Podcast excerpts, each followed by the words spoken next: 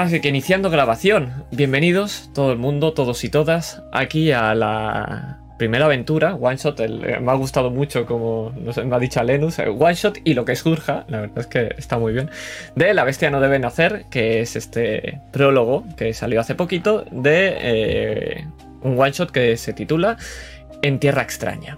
Entonces, antes de ponerme a hablar y explicar todo esto, vamos a hacer las presentaciones debidas. Así que empezando de izquierda a derecha, eh, Patri, que interpreta a Artibaz el niño. ¿Qué tal? ¿Cómo estás? Hola, bien nerviosa. A ver qué tal. Va a salir fenomenal. Siempre estas cosas siempre salen fenomenal. Sí. Seguro. Además, el, el detallazo de- del outfit que lleváis es 10 de 10, ¿eh? Hay que tenerlo en cuenta, 10 de 10. Y hablando de detallazo de outfit, eh, tenemos también aquí a Lenus, al sargento Robert Palmer, que va a interpretar sargento Robert Palmer, el viejo. ¿Qué tal? ¿Cómo estás, Lenus? Pues muy bien, aquí una fabulosa tarde de verano, fresquita, pero con muchas ganas. Es fresquísima, la verdad, me quiero morir. Pero bueno, eso es otro tema. Y por último, pero no menos importante, tenemos a Iván, que va a interpretar a Elliot Bradford, el Matasanos. ¿Qué tal? ¿Cómo estás? Muy buenas tardes. Yo soy un trozo de mierda y no vengo cosplayado, lo siento, pero cosas que pasan. Pero con muchas ganas de compartir por primera vez con esta bonita y bella mesa que tenemos hoy aquí. Haría el meme de echarte y volverte a meter en Skype, pero se me van a descuadrar las cámaras, así que tómatelo como que te he hecho la broma, pero no la voy a hacer, ¿vale? Solo por pereza. Cobarde. Perezoso. Eh, la cosa es, eh, ¿por qué vamos a hacer este one shot? Por dos motivos. El primero es que tenía muchas ganas de jugar con, con esta mesa. Hemos tenido un par de fallas que seguramente se podrán unir en, para si hay más, más aventuras de esta campaña. Pero no, eso no quita que esté ilusionado, obviamente, de jugar con Patrick y con Alenus, que han sido jugadores en campañas eh, como en Ale- con Alenus hemos coincidido en The Witcher y Arapos, y con Patrick solamente en Arapos. Con un poco de suerte en The Witcher, veremos si, Ojalá, sobrevive, si mucho o no. Tenemos que tomarnos esas, esas cañas, que va a salir también fenomenal esa escena. Pero bueno, eso sí, eso es otra cosa. Así que eh, tengo dos noticias. Primero os voy a contar un poco qué es esta aventura. Esta aventura de La Bestia no debe nacer es una aventura ya hace tiempo que se hizo. Y además que creo que está gratuita en, en, en Sinergia de Rol. Creo que está. Eh, pero, pero la parte, la parte graciosa está en que el one shot que vamos a jugar no es gratuito, está dentro del pack que, bueno, está dentro de la aventura de la bestia no debe nacer que editó Shadowlands. Entonces, si queréis tener ese, este one shot, tendréis que ir allí. Pero esta aventura se hizo mucho, lo hizo Ricardo Ibáñez eh, antes incluso de que hiciera Aquelarre. Y el online ha hecho. Ay, gracias. Me ha tapado la cabeza el, fo- el follow. Eh, no pasa nada. Eh, ¿Qué estaba diciendo yo que se me va la pinza? Ah, sí. eh, salió lo, esta aventura, nació mucho antes de que se hiciera. Bueno, no mucho antes, pero eso, nació antes de- del famoso Aquelarre.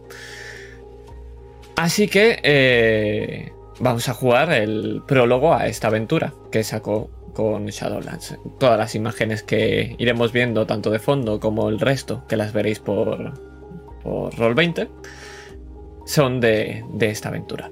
Es una aventura clásica de mitos.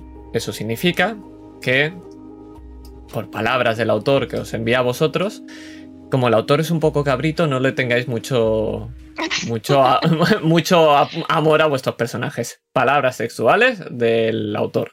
Yo no quiero decir nada. ¿De acuerdo? Vale. Así que no sé si queréis comentar alguna cosa más, tenéis alguna pregunta, alguna duda. Y si no, pues vamos a empezar. ¡Qué ganas de jugar! Bien. Bien, uh. Vale, perfecto. Eso es que todo fe- perfecto. Vale, pues un momentito que voy a ponerme aquí bien el Watch Together. Ahí está. Y me voy a quitar el WhatsApp porque luego hace ruido y me molesta. Perfecto. Pues con vuestro permiso, vamos a empezar.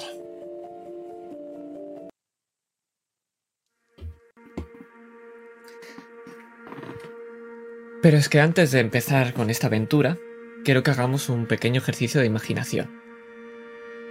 Quiero que nos vayamos al pasado, al nuestro, Pero el de cada uno de nosotros es único y particular. Vamos a ir al sentimiento de la nostalgia. Puede ser que esta nostalgia nazca en una casa de verano, junto a la totalidad de nuestra familia. O puede ser un día de frío invierno junto a una chimenea. También puede ser una barbacoa junto a nuestros amigos de la infancia. Y es que todos tenemos asociados sentidos muy particulares a estas imágenes. Y el mío en particular es el olor a coche. Son ese olor a coche en esos trayectos con largas charlas distendidas con mi padre, que son los momentos que más he podido disfrutar de él en mi infancia. Pero cada uno de vosotros puede ser algo diferente, y es que dime, Patri, si rebuscas en tu nostalgia, ¿cuál es la primera olor que te viene? El olor del café que hacía mi abuela cuando nos reuníamos todos en la mesa. Ese es el primer olor que tengo. Y por supuesto, ahora cada vez que hueles ese café y además ese café tan particular siempre te lleva a esas imágenes, pero es que también está el gusto. Siempre recordaremos ese sabor a helado que hace tanto tiempo que ya no fabrican, o ese guiso de nuestra abuela que calentaba nuestro cuerpo. Alenus, ¿cuál es ese gusto que te transporta a esos años? Pues diría que son esa, esa comida, esas cenas de, de Nochebuena con la familia y esa, esa deliciosa comida que preparaba mi madre para todos cuando nos juntábamos ahí en la mesa. Es una noche que siempre tenía muchísimas ganas de que llegara. Y en la que preparaba siempre los mejores platos, claro. Y es que es curioso, ¿verdad? Como hay ciertos platos que se hacen en Navidad que ahora ya, aunque los comas en verano, tienen ese sabor a Navidad. Y te transportan también a ese lugar. Y es que ah, hasta ahora que no pensamos en ello, no nos damos cuenta. Pero si pensamos, realmente parecen como si estas imágenes estuvieran encima de un filtro amarillo. Puede ser por la luz del sol que ese día pareciera que brillara más, o porque tendemos a relacionar lo antiguo con ese color sepia. Es que ahora quiero que todo eso lo concentremos en un único lugar. Nuestro hogar. Y es que de la cocina llega ese olor, a esa cena que huele a Navidad y ese café de postre. Y es que en ese comedor estás tú, Iván. Y es que hoy es un día triste. Pues hoy es el día que te marchas. Y tengo una pregunta, ¿qué es lo que más vas a echar de menos de este hogar?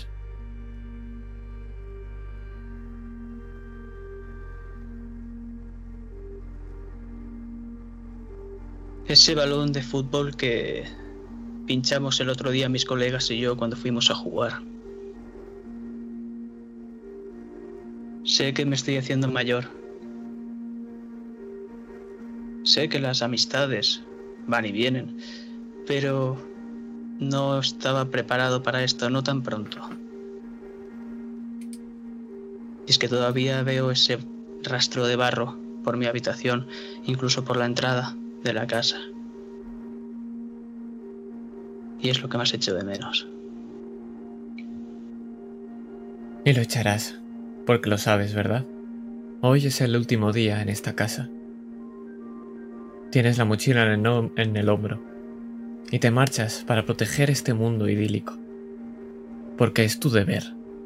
Porque si no, vendrán esos jodidos alemanes a quitároslo todo. Serás un héroe tu país está contigo y con tus compañeros. Y es que mientras sales de la puerta, esa última imagen de ese hogar cada vez se difumina más con este filtro amarillo.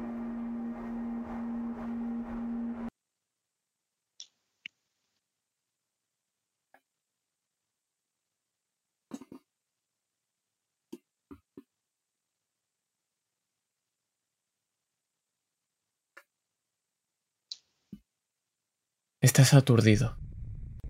Todo está borroso y solo ves ese amarillo. A tu derecha, a tu izquierda, esas tablas de madera de las trincheras, tan y tan claustrofóbicas, que aquí apenas llegan al metro y medio de altura, con lo que significa que si no te mantienes agachado te van a pegar un tiro en la sien. Pero lo peor es el gas mostaza que os ha pillado por sorpresa. Te ha dado tiempo justo a ponerte esas aparatosas máscaras de gas, pero no sabes si tus compañeros han sido tan rápidos, y lo único que tienes a tu alrededor es el amarillo. ¿Qué haces? Jeremy, ¿dónde estás? ¿Dónde estás, amigo? Empiezo a palpar por el suelo, buscando alguna posible máscara. Sé que Jeremy era bastante olvidadizo y siempre se la olvidaba. Y es que escuchas ruidos de gritos, que se confunden con balazos y con explosiones. Es que delante de tuyo tienes a Jeremy y lo ves sin la máscara. Y lo único que hace es vomitar. Y vomitar. Y es que hace tiempo que lo único que hace es vomitar sangre.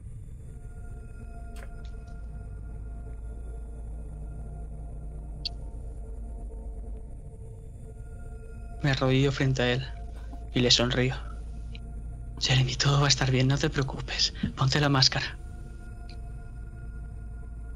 Y es que justo cuando estás intentando colocarle la máscara, puedes buscar y cuando te giras para cogerla, ves detrás a otro compañero, uno de tu pelotón, el cual el gas le está quemando la cara. Y ya poco reconoces sus facciones. Disparo a ambos al rostro. Todo estará bien. No os preocupéis. Arranco sus chapas. Dos cuerpos caen al suelo. Pero ahora te pregunto, siguen escuchando los balazos.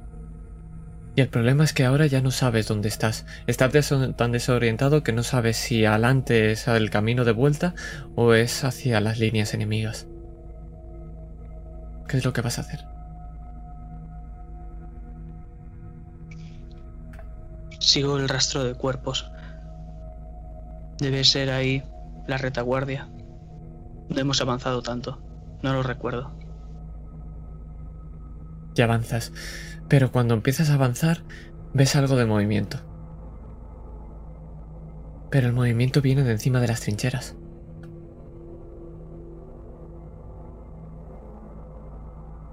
Me tiro al suelo, ruedo y me pongo un cuerpo de un compañero encima. Permanezco inmóvil. Inmóvil y con la vista completamente en esa figura.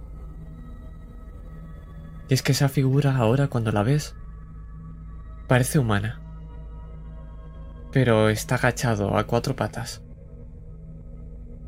Y tiene algo extraño y no te das cuenta hasta que lo ves cuando se gira y sonríe. Sobre todo te das cuenta cuando ves lo que tiene en la boca.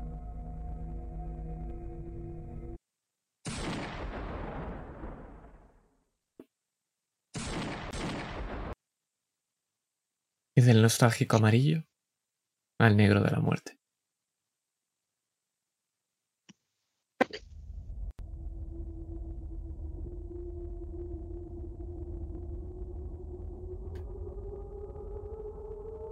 El campamento siempre tiene ese tono gris. El barro, la madera húmeda, la piedra mojada, las nubes del cielo. Porque sí, en Chamont, Francia, parece que siempre llueve. Es temprano, muy temprano, y justo llegáis al campamento. Y es que el frío viento de la mañana aúlla entre las trincheras, dándole ese tono tan sombrío. El campamento silencioso, solo se escuchan los pasos de algunos soldados. También el rasgar de esas cucharas de metal contra esos platos al ingerir ese nefasto desayuno. Pequeñas hogueras calientan el lugar, y junto a una de ellas os encontramos, o al menos algunos de vosotros. ¿A quiénes podemos ver? ¿Cómo es el niño, Patri? El niño es una persona muy joven, acaba de cumplir su, mayor, su mayoría de edad. Eh, tiene prácticamente una sombra de barba, esto de cuando empieza a salir, pero en realidad prácticamente estás dejando atrás ese pasado imberbe. Y está con un libro en la mano, leyendo esos poemas favoritos del autor que siempre lleva encima, de Lord Byron, y simplemente está esperando las aventuras, puesto que él va con un ánimo muy decidido a, intentar convertirse en ese gran escritor y periodista eh, del que tanto aspira a ser. Se coloca un poco las gafas y sigue leyendo. Y a su lado está su otro compañero. ¿Quién es el Matasanos, Iván?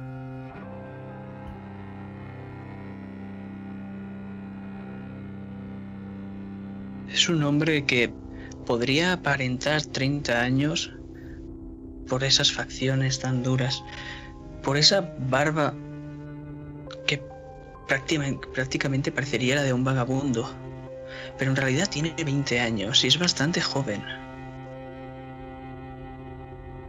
Tal vez también esa mirada tan seria, a la par que vacía, es lo que le da ese, esa vejez. Tengo encima de mis rodillas un botiquín y estoy comprobando que esté todo. De vez en cuando echo una mirada a mis compañeros, miro a ver si todo está bien y espero que, todo esté bien porque no creo que sea el mejor para esto.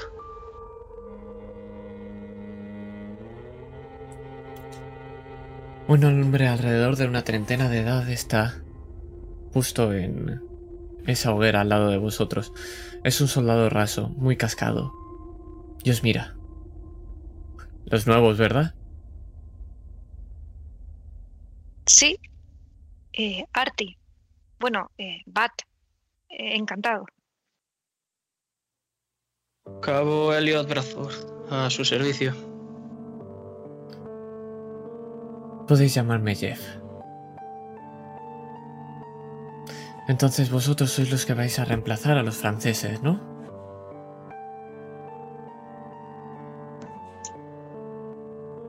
Reemplazar. Sí, se supone que vosotros venís aquí a reemplazarlos. ¿No os ha dicho nada a vuestro sargento? No, que yo sepa. Es un hombre de pocas palabras. Joder, y encima sois unos putos críos. ¿Creéis que lo podéis hacer mejor que él? Y se señala a un cuerpo que está tendido en el suelo.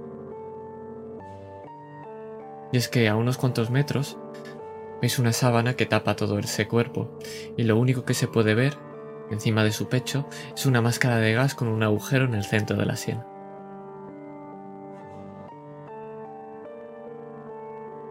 Me llevo las manos a la boca intentando contener el vómito. Muy dificultosamente porque es que ya se me está empezando a salir entre los dedos. Es la primera vez que veo un cuerpo humano así. En la granja vi muchas veces, incluso yo maté a algún que otro gorrenillo, pero no es lo mismo. Y me asquea. Y me aterra. Aparto la mirada. Bueno, a nosotros ahora nos toca llevar las cartas a los muertos. Al menos ese trabajo lo podremos hacer. Espero que vosotros seáis capaces de hacer el vuestro y mandar a esos alemanes al mismísimo infierno.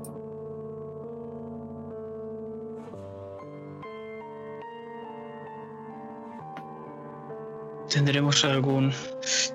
perdón, algún apoyo? Creo que el capitán nos ofrecerá toda la información necesaria. Ahora está reunida con... ¿Os habéis enterado de lo del correo? Mm, no, no sé qué hay que hacer con el correo. Normalmente cuando fallan las comunicaciones viene en un correo en físico, pero ha llegado alguien y todo funciona correctamente. Pero lo curioso no es el mensajero, o debería decir la mensajera. Y es que ahora nosotros... ¿Una mujer? Y, con esa frase nos quedamos, porque justo cuando dices eso, vamos a ver una puerta, la del despacho del capitán, y de ella cuando la abre sale una pelirroja. Con un rápido movimiento de cabeza se aparta el pelo. Y es que te dirige una ligera mirada a Robert Palmer, aunque su cara es inexpresiva. Pero de dentro una voz masculina te llama. Sargento, pase.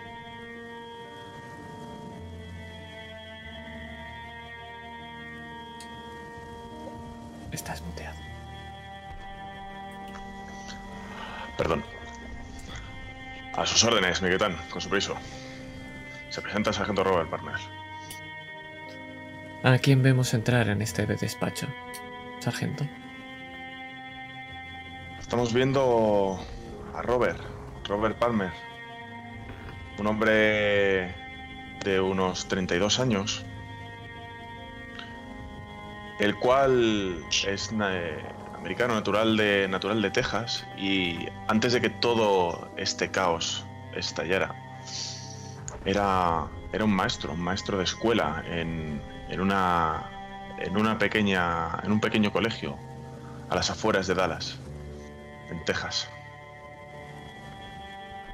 Siempre ha sido un hombre de muy pocas palabras, ¿no? Muy, di- muy, muy directo al grano, incluso en sus clases con sus alumnos.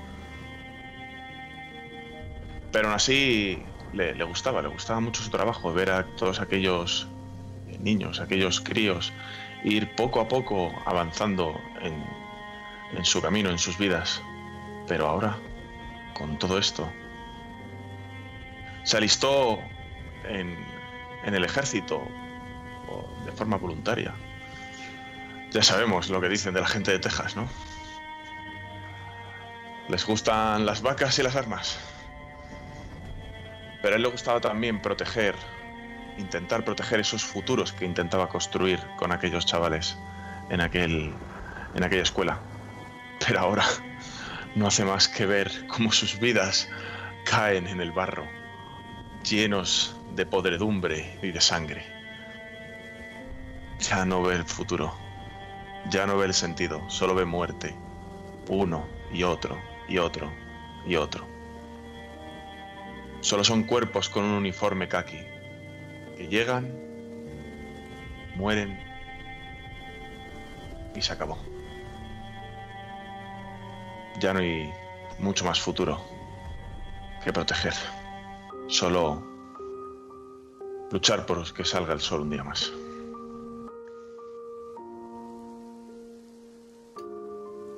Entras en ese despacho.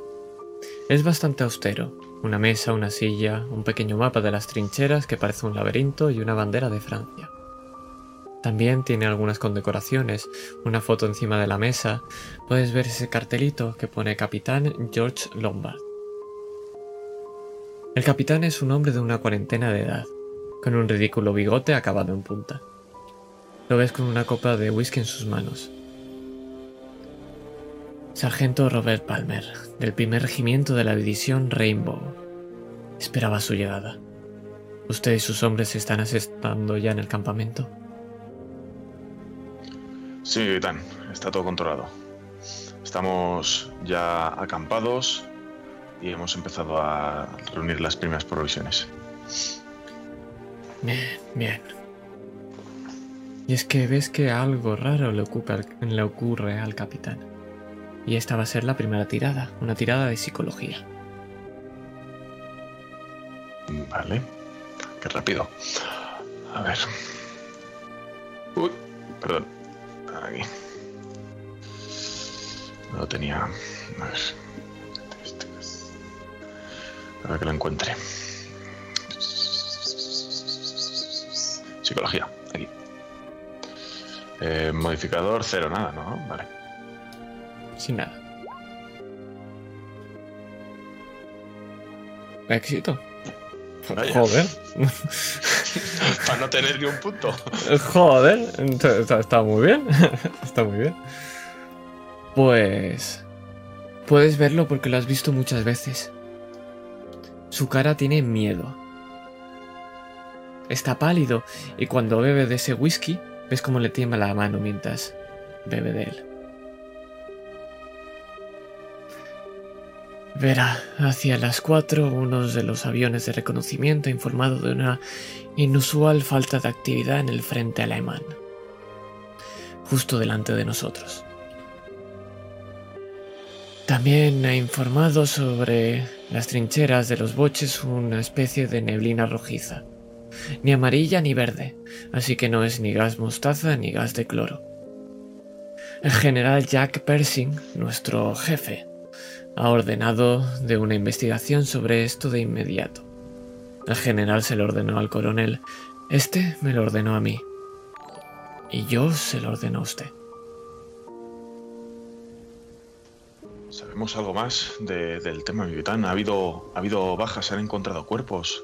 ¿Sabemos si es posible que los alemanes se hayan retirado? Quizá un arma que les haya salido mal.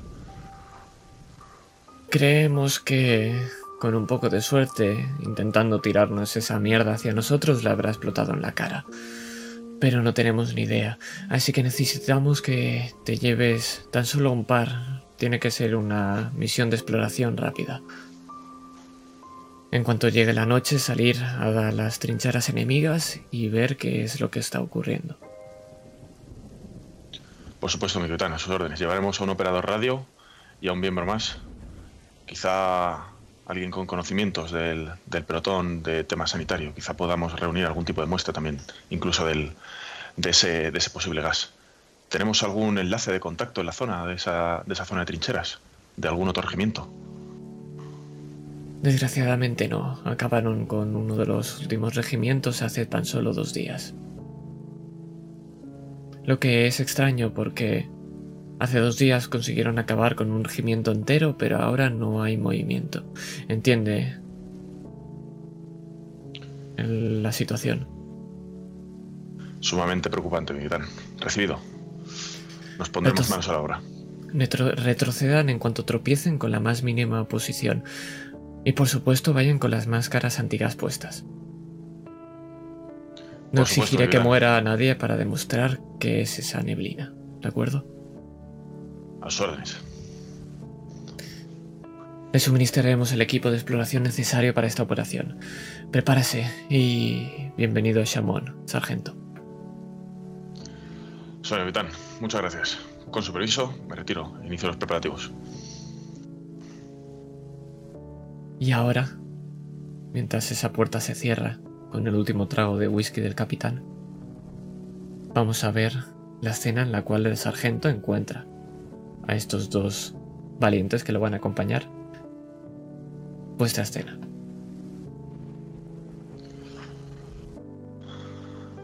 A ver, vosotros dos. Venid. Sí, sí, Eh, vosotros. sí. Señor, sí, señor. Ves que se me Sargento. cae un poco el libro, estoy un poco nervioso, pero en cuanto puedo me pongo firme y saludo. Sois bastante nuevos por aquí, ¿no? No me suena mucho vuestras caras. ¿Cuándo habéis Recién llegado? llegados. Eh, eh, hoy, señor. ¿Y tú? Y te miro a ti, Lo mismo. Elliot. Lo mismo, sargento. No conocemos nada de este sitio. No nos den información. ¿Cómo podemos trabajar así, sargento? Pues creo que lo vais a conocer ahora bien. Tenemos una misión directa del general de la división. A través de toda la cadena de mando. Se nos ha encomendado una misión muy importante de reconocimiento. Tú, te miro a ti, Arti. ¿Cómo te llamas? Artibaz, señor. A sus órdenes. Viendo las fichas, tengo entendido que eres operador de, de radio y de Morse. ¿Es correcto? Es correcto. Bien. Pues prepara, prepara bien tu equipo. Ahora te, te pasaré el contacto de- del intendente de logística para que puedas recoger el material de radios y demás que necesitaremos para, para esta misión. ¿Y tú? ¿Cuál es tu nombre, soldado? Cabo Elliot Bradford, sargento. A su servicio. Muy bien, cabo. Tengo entendido que usted tiene también conocimientos de, de sanitario, ¿no? O al menos ese es su puesto asignado. podríamos decir que sí, sargento.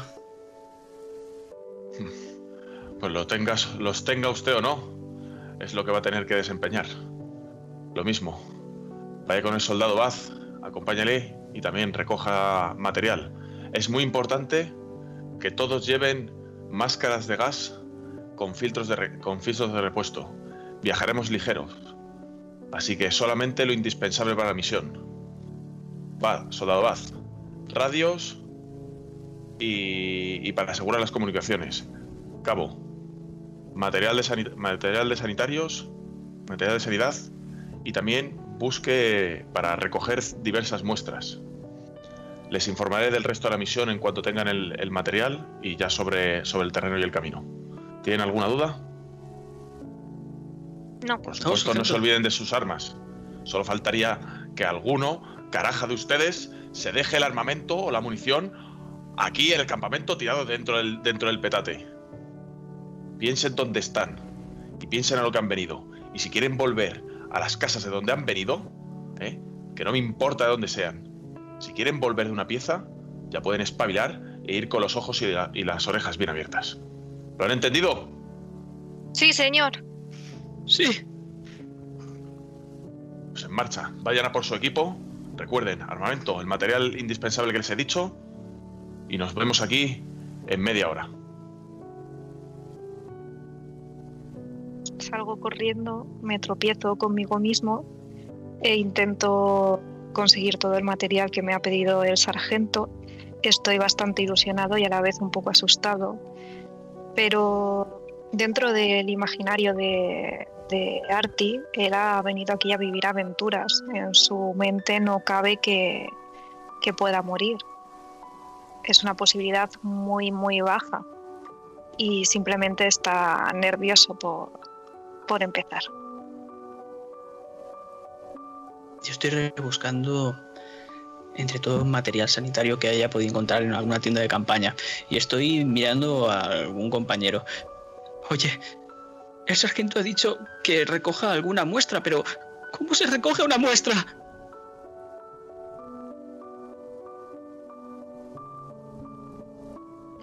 Yo me, me quedo ahí en la zona del campamento viendo cómo, cómo ambos se alejan, viendo al niño tropezarse sobre sí mismo. Me echo las manos a la cabeza y digo, pobres. Otros dos futuros más que se quedarán en el barro. Y mientras se queda pensativo, pensando en el siguiente eh, movimiento que, que va a hacer este, este extraño equipo, recién formado, mirando hacia el horizonte y esas, esas, luces de, de las explosiones de los obuses a kilómetros de distancia y esos ruidos, mientras ya estaba nervioso, no podía sino coger su cigarrillo, encender una cerilla y empezar a fumarlo. Mientras también va preparando el resto de su equipo y armamento.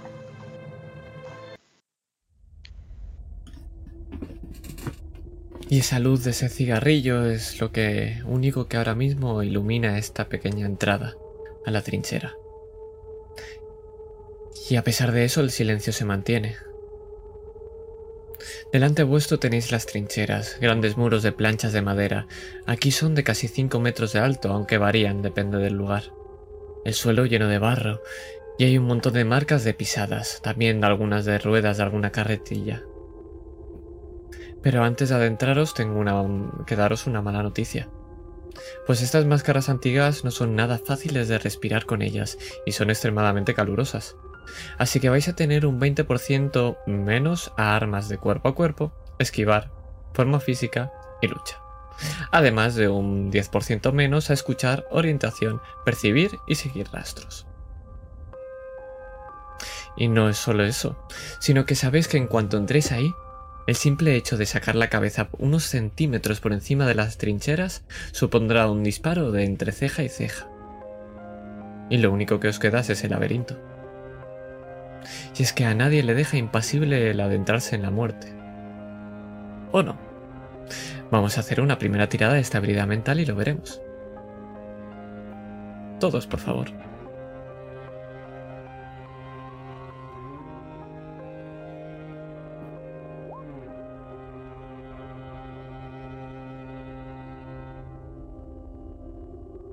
Vaya. Dame un fracaso. segundito. Que no lo encuentro. ¿Está en las habilidades normales? Eh, creo que no. Creo que ¿Dónde? Eh, características atributos. arriba a la derecha. sí, ar- Características, arriba a la derecha. Estabilidad justo debajo. sí. ahí. Sí, lo veo Dale los puntos, pero. Ah, Dale a que estabilidad puede clicar. Vale, vale, vale. Sí. Exacto. Yo le doy y no me tira. ¿No te tira? Mm, Voy a ver. Un momento. Donde pone estabilidad mental en negrita. ¿Te sale la manita encima del ratón? Cuando Sí, vas a sí. poner. Y no te sale luego un cuadradito que te pone un modificador Sí. y submit. Cuando le das a Sí. submit, No me tira. No, creo que el- hay que poner el 60 de 60. ah, sí, tontería. tienes que rellenarlo. Sí. Ah, vale, Claro, perdón. ahora ya está. Tira tú, que te he tirado. Ya está. Ya, lo he rellenado. Vale, pues tenemos dos éxitos y un fracaso. Así que el matasanos me va a tener que hacer, bueno, un de tres tan solo, de momento.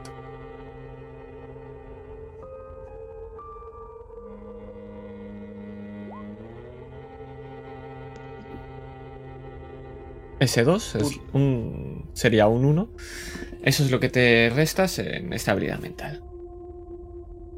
¿Tengo que marcarme alguna otra cosa o solo restarlo? Solo restarlo. El total que tienes, te lo restas. Recordad que cuando baja a cero, vais a quedaros sin el personaje. También sería como otra barra de vida. Los primeros pasos que dais en esas trincheras chapotean un poco. Y la trinchera poco a poco se va empequeñeciendo. A pesar de eso, el camino es seguro. Algunos de los soldados que patrullan os miran de reojo y os indican el camino. Pero vosotros vais a tierra de nadie, entre las trincheras. Pues os contaré que el diseño de las trincheras están hechos en zigzag. Y de esta manera se evita que el enemigo pueda disparar enfilando a la trinchera, además de que da más protección contra la metralla de los obuses. Pero esto significa que debéis cruzar una esquina cada 10 metros, más o menos, y que nunca veis más que 10 metros. Y es que eso es lo que te está poniendo de los nervios, Matasanos. Vuestra escena, si queréis comentar alguna cosilla. Con la máscara se me están empañando los pequeños orificios con cristales. Sargento, no puedo con esto más. No puedo respirar, no puedo ver. Ni siquiera sé si este arma tengo que quitarle algún tipo de seguro. Cabo, no pierdas ya los papeles. Escúchame. Lo único que tienes que hacer es seguir al hombre de delante. Los, los tres tenemos que ir juntos. Yo iré en cabeza, reconociendo el terreno. El resto, bien pegaditos a mí. Bueno, no, perdáis, no me perdáis de vista bajo ningún concepto. Y mantener la calma. Concentraos en la respiración. Nada más. Concentraos en respirar. Y no perdáis nada del, del armamento y mirar dónde pisáis. También. Y da igual lo que veáis, solo mirarme a mí, mirar mi espalda o la espalda del que tengáis delante y seguir hacia adelante. Y agachar la puta cabeza, joder. Sí, señor. Arti, notas como desde detrás te cojo del uniforme. Como si fuésemos una fila de niños en parvulario. Todo está bien, todo está bien. Solo tengo que seguirlo. Yo dejo que, que se apoye, pero bastante peso tengo ya con la radio y pienso, uff, vaya faena. Aún así, como veo que lo está pasando mal, sigo al sargento y, y me dejo me dejo arrastrar por la situación.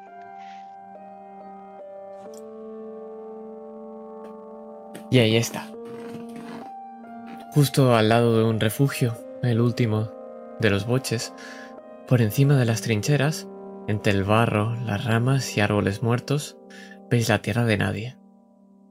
Y es que se llama tierra de nadie porque es una zona sin trinchera la cual todavía no pertenece a los alemanes ni a los franceses. Y es que ese es vuestro único camino. Pero la pregunta es, ¿cómo vais a cruzar ese lugar sin que os pegan un tiro?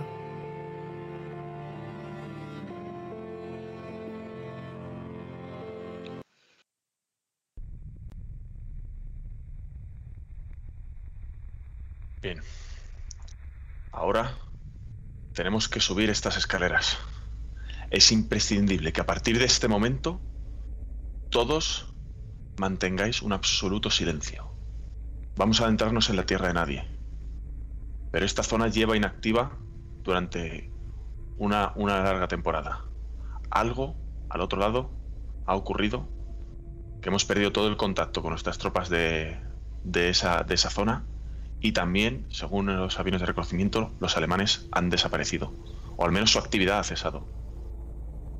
Tenemos que ir a averiguar qué es sobre el terreno, qué es lo que ha ocurrido allí. Pero tenemos que atravesar la tierra de nadie. Desde que subáis, yo subiré el primero.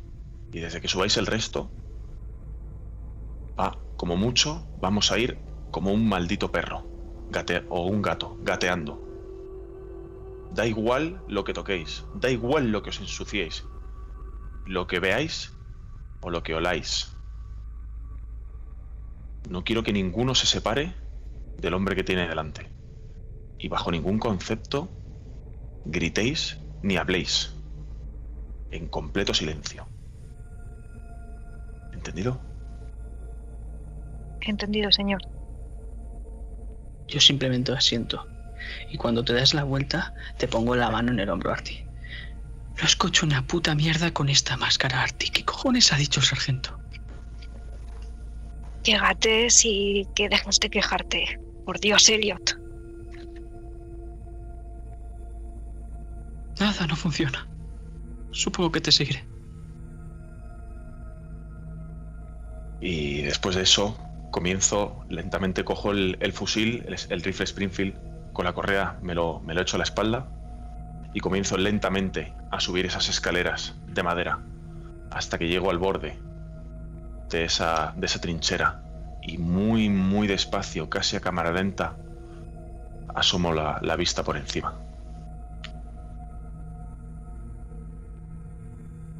Muteado. Perdón. Tírame percepción, por favor, con un menos 10. Por la máscara.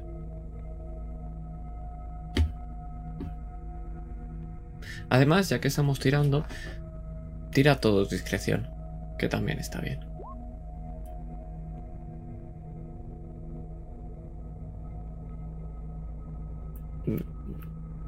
¿Está pasando algo raro en éxito? He puesto, he puesto, he puesto en, eh, cuando le he dado a, la de percibir y sale el modificador para escribir, he puesto menos 10, pero no sé si eso es así o no. Vale, tira lo normal y yo te y yo le resto el 10, ¿vale? Porque como luego sale algo raro. Ah, vale, o sea, directamente le quito 10 a esos puntos. Sí, le quitas 10. Vale. Sí. Ya lo hago yo. Vale, pues venga. Vale. Éxito, éxito, fracaso. Lástima. Y tírame el de percibir, porfa. Ah el, ah, el fracaso es el de percibir, vale. Tírame el de, el de, discreción. ¿También con menos 10 o algo? Eh, no, este no. Este es simplemente discreción y ya está. Además, vaya pedazo de, vaya pedazo de potra tenéis todos y cada uno de vosotros. No os lo imagináis ninguno de vosotros más, ¿eh? Vale. Cuando asomas la cabeza puedes ver esta tierra de nadie y lo que parece es un bosque muerto. Puedes ver que está todo lleno de barro y lo único que se ilumina es la luz de la luna encima de esos charcos de agua, porque aquí parece que siempre llueve, ¿verdad? Pero no puedes ver absolutamente nada más ni fusiles en las trincheras de delante, ni escuchar si hay siquiera algún animal por aquí. Silencio absoluto. Pero explicadme, ¿cómo vais a atravesar estos 200 metros de, de tierra de nadie? Una vez hemos subido los tres y vamos en fila uno detrás del otro para reducir la, la, imagen, ¿no? Si nos ven de frente, solo vean a una única persona. Y vamos muy, muy despacio, gateando, buscando cada hoyo que encontramos para, para intentar cubrirnos, evitando las zonas más altas. Pero es muy difícil porque todo está lleno de agua, todo está lleno de suciedad, de barro. hay alambradas que hay que sortear. Y sobre todo ese olor, esos cuerpos. Incluso con la máscara y estos filtros. Resulta casi insoportable, pero hay que seguir adelante. Vamos muy muy despacio palpando cada piedra para evitar hacer ruidos.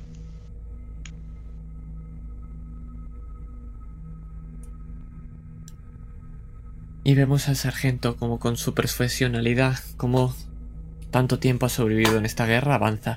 Pero la pregunta es, ¿cómo lo hacéis los nuevos? ¿Podéis seguirle el ritmo?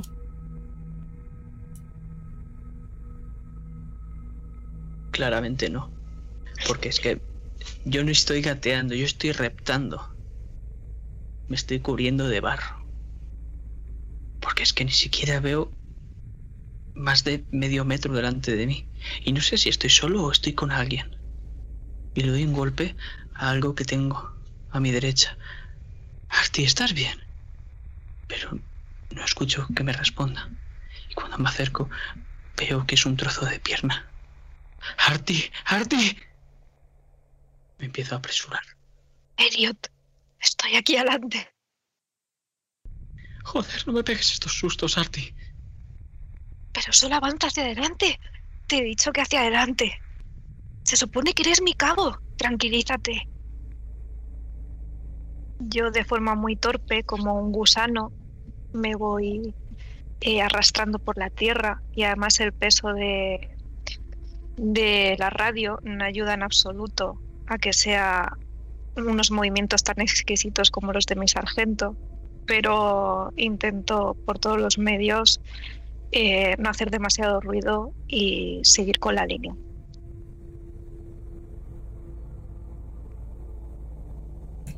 Hacedme una tirada de suerte todos, por favor. ¿Por qué ponéis esa cara? el máster no sabe. ¿Por qué? Si solamente pido una tirada, así de verdad. No, no entiendo yo esa cara.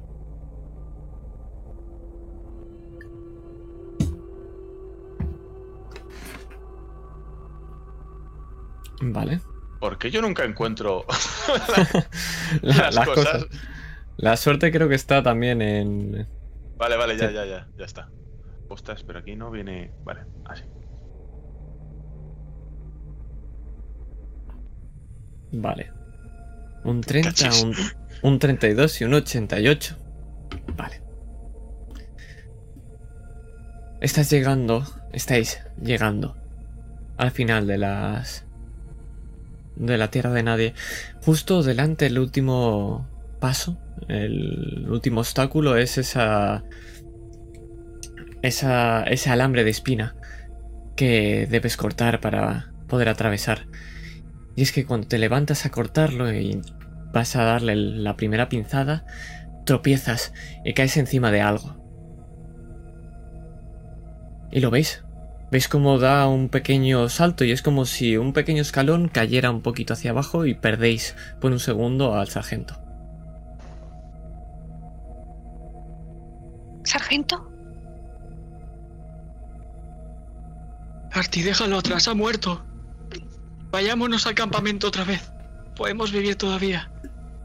No lo sabemos, Elliot, tranquilízate. Sargento. Robert. Sargento Robert. Y me acerco a, de- a- desde donde ha desaparecido. A asomarme, a ver qué ha ocurrido. Simplemente era un pequeño terraplén, el cual no medirá más de medio metro. Pero lo que puedes ver es como la cabeza del sargento Robert ha caído encima de todo ese barro. Pero cuando te fijas bien parece que no es solo barro. Y es que cuando levantas la cabeza, ves que has caído encima de los restos de un cadáver. Pero no solamente es los restos de un cadáver, porque solamente es un esqueleto con apenas unos jirones de piel podrida que cubre los huesos. Tírame estabilidad mental, por favor.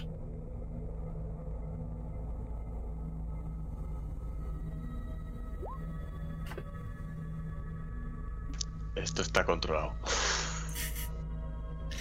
Éxito crítico. Te iba a quitar uno, pero no te lo voy a quitar, va. Pero no solamente eso. Con ese éxito crítico, te voy a decir que esto no lo hace un arma, obviamente. Me quedo, me quedo mirando ese, ese cuerpo. Ah, Joder, que- cago en la puta. Ah, Empiezo, empiezo con, la- con las manos a, a, a limpiarme lo- los, los cristales de la, de la máscara, ¿no? De los oculares de la máscara. Y, y empiezo a ver ese, ese esqueleto. Y ese líquido que se ha mezclado con el agua. Es, es agua, pero es. tampoco es sangre. Se ha formado un, un líquido así, viscoso, de otro color. Y, ese, ese cuerpo. Estoy acostumbrado ya a ver cadáveres. Llevo ya varios años viéndolos. De todos los tipos y formas y colores. Pero esto, nunca había visto algo así. Un esqueleto tan... Es como si, como si le hubieran arrancado toda la carne. Esto, ni ningún arma de los alemanes que conozcamos ha podido hacer eso, ni siquiera sus armas químicas. He visto hombres derretírsele la piel, hombres con pústulas y con, y con eh, toses, eh, con hemorragias. Pero dejarlo en los huesos. Es como si un animal se lo hubiera comido, pero hace, hace tiempo que no hay ningún tipo de animal en esta zona. Todos los animales que hay por aquí o se fueron, o murieron, o portan un rifle. La descripción de los cadáveres me ha dado mucho asco. Me sujeto un poco el estómago. Tengo algunas arcadas. Y si yo estoy en esa situación, no me pregunto cómo, no me imagino cómo estará Elliot. Así que me doy poco a poco la vuelta e intento mirarle a ver si está bien. Elliot, ¿Qué pasa? ¿Qué has visto? No veo una mierda. Vale, no mires. Em, No mires, Elliot. ¿Dónde? ¡La Virgen! ¿Qué es eso? Elliot, no mires. ¡Silencio! ¡Silencio! Os he dicho que daba igual lo que vieseis. Seguir avanzando. Vamos. Seguir. Y termino de cortar el alambre que, que bloquea el acceso a la trinchera. Vamos. Adentro.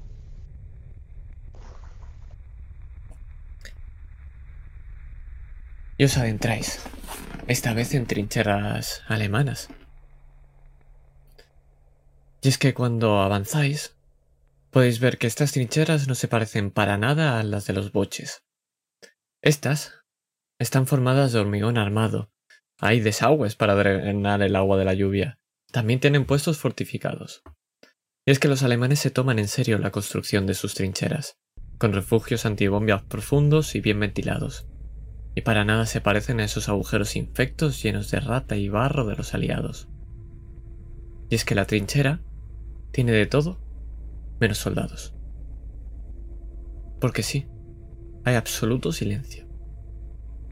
Lo que sí que podéis ver son varios fusiles Mauser 98 apoyados en la pared de algunas de las trincheras. Igual que en ese puesto de guardia hay una ametralladora MG-08 apuntando hacia posiciones francesas. También hay una mancha marrón que salpica una enorme pared de la trinchera y que se repite en algunas de las paredes, no todas.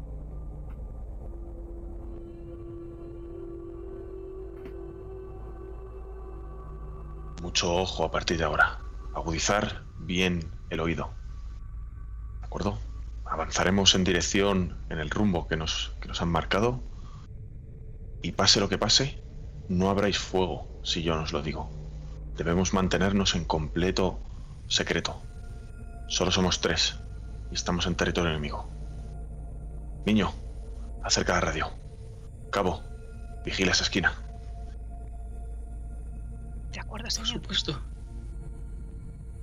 Y mientras hacéis eso, voy a pediros una tirada de percepción.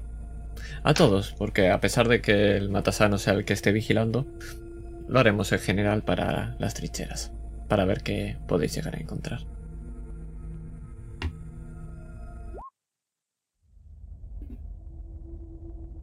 Y- Una pifia. Vaya. Vaya. Pues tengo claro que va a ser esa pifia. Vamos, Mi pelotón, intención- encontrar algo. Mi Vamos, intención squad. era seguir, eh, utilizar seguir rastros para ver si hay algún indicio eh, que me lleve a ver si hay alguien que está por aquí cerca. Adelante, si quieres eso. Perfecto. Uh, buena. Mm, Yo, por si sirve de, de ambientación, cuando esto de la, de la pifia, pues yo lo que estoy haciendo es coger la radio para intentar contactar con el mando para informar de que hemos podido cruzar hasta, hasta el otro lado de la tierra de nadie, mientras eh, el cabo está vigilando por una de las esquinas y, y Arti está pues de espaldas a mí vigilando en la, en la otra dirección, ¿no? Y yo estoy pendiente de la radio. Elliot, ¿qué te parece peor? ¿Que Artie se haya dejado el cable que conecta la radio al de esto principal? ¿O que Sargento Robert se cargue de un tirón el cable?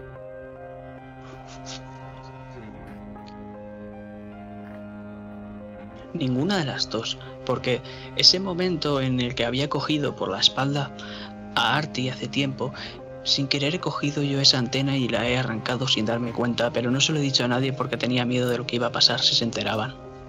Y la he dejado al lado de un trozo de pierna, creo que era.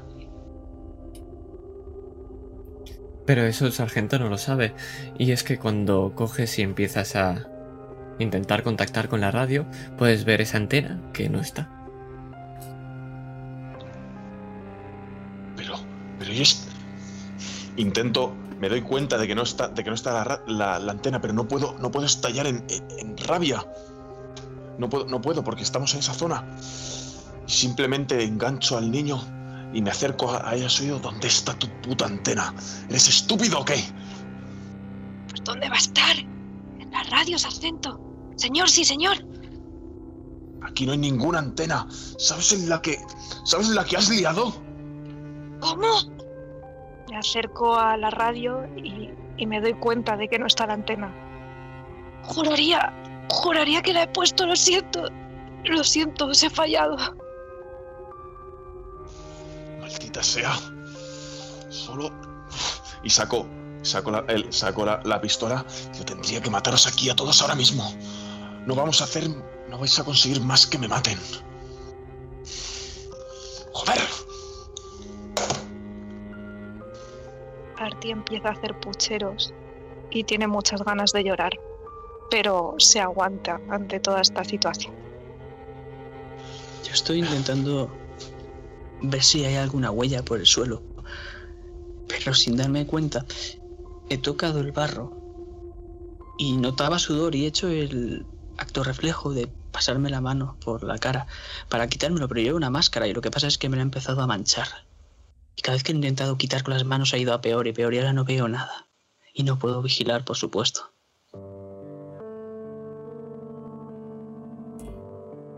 Es que, Artie, cuando te alejas un poco de el sargento con la pistola que te amenaza y Elliot, el que vigila muy bien, te puedo decir que con ese éxito especial te vas a encontrar algo y además te va a resultar muy extraño. Porque es un par de botas pequeñas, de una talla 38. Y están usadas, pero están en buen estado, al lado de una letrina. Y además, Justo, también en el suelo, ves un casco de metal y que está rajado con un zarpazo. ¿Qué es esto? Sargento, mira lo que he encontrado. Dejo. Dejo ya la, la radio que se la he quitado de, de- de la, de la espalda. Y al ver que ya no nos va a servir de nada, la tiro ahí, en un pozo, un foso de mierda. Y por lo menos iremos más rápido ahora. Y me acerco. ¿Qué pasa, antenitas? Que mira, mira qué casco más raro. ¿Qué? ¿Qué? ¿Qué tengo que ver? No es más que un casco de un, de un sucio alemán. La marca, la marca. ¿Qué clase de arma hace esto? Habrá sido, una, habrá sido un, un, un- un hachazo, habrá sido un trozo de metralla de un obús o incluso un palazo. ¿Qué más da? Lo importante es que ese sucio alemán esté muerto. Miro O sea- mis botas y miro las de la talla 38. No sé si me pueden servir, a, a lo mejor las mías están bastante destrozadas. Y para evitar el pie de trinchera, si puedo, voy a intentar ponérmelas. Pues hazme una tirada de suerte, para ver si tienes la suerte de que sea tu talla. Y para ver si tienes la suerte de que el sargento no te pille en plena misión cambiándote las botas. Eso ya es, cosa vuestra. Pues sí, te van a la perfección. Puedes cambiártelas cuando tú quieras. Y el sargento no te ha pillado. Bien, pues me las cambio.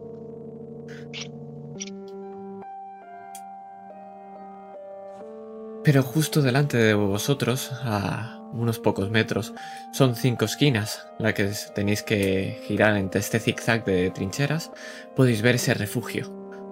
Está cubierto por esa losa de piedra. Y dentro está oscuro. Y sigue habiendo absoluto silencio. ¿Qué es lo que hacéis? Sargento, no he visto ningún enemigo. Está todo despejado. ¿Qué vas a ver? ¿Qué vas a ver tú con, con eso que tienes ahí en la cara? Y le intentas limpiar. Espabila, ¿eh? Venga. Sí, sargento, no me pegue, por favor. Ahora tú vas a ir detrás mío. Niño, retaguardia, conmigo. Y inicio el avance hasta ese refugio, ese búnker. Y esa puerta que conlleva, que lleva hacia el interior, que solo es oscuridad. Por la posición en la que está y lo fortificado y protegido que está, puede que sea quizá un puesto de mando, quizá simplemente un- unas, unas barracas donde, durmiesen los soldados. Pero si es un puesto de mando, creo que merece la pena registrarlo. Quizá haya algo de información acerca de ese nuevo arma que los alemanes estaban desarrollando. Intento entrar el primero con mi Springfield encarado hacia adentro, muy despacio. Y lo primero que te encuentras es oscuridad, silencio y de nuevo absolutamente nadie dentro. Es que si enciendes ese mechero, la luz ilumina un poco este lugar y puedes ver que hay varios... eh, algo de mobiliario. Parece que sí, que tiene que ser alguna especie de refugio quizá un puesto de vigilancia. Hay algunas mesas, algunas sillas y es que en una de las mesas puedes ver como hay un tablero de ajedrez sobre una mesa un poquito bajita y las piezas están colocadas en mitad de una partida. Por cierto, eh, hay un jaque mate al rey negro en tres jugadas. También podéis encontrar un periódico alemán, parece que es de hace de dos meses. Habla de la inminente victoria de las tropas teutonas, las alemanas por supuesto. Y esto solo lo puede haber lo, lo puede eh, leer Arti, creo que era el que sabía alemán aquí. Que habíamos dicho que sabría alemán, ¿verdad? Sí. Arti, El sabes, estudiante. sabes alemán. Sí, sé alemán. Y también podéis ver un plato de metal con un guiso de patatas a medio consumir. Y cuando lo tocáis está frío. Puede que haya sido dejado ahí hace algunas horas. Pero por supuesto, si queréis saber si encontráis algo más, otra tirada de percibir por parte de todos. El menos 10 se lo pongo yo también cuando tiréis. Ah, ¿le estás quitando otro 10 al que yo ya me quito? Eh, No, no le quites 10 a... Si, si tú te lo quitas, está listo. Pero el, Claro, objetivo... yo- Vale, vale. Vale, vale. Eh, Si, tú te lo quitas, no, no lo añado. No te preocupes. Vale, claro, yo ya lo he dejado de 45 a 35 al principio. Ok, no te preocupes. Vale, vale. Pues únicamente Arti es el que lo va a ver, porque ese 25 objetivo, si no le has quitado al menos 10, se convierte en 35 y no lo consigues. Elliot. Pero, lo que sí que puedes encontrar... Me vas a tirar un D4. Arti, por favor. Y te voy a decir que te puedes encontrar.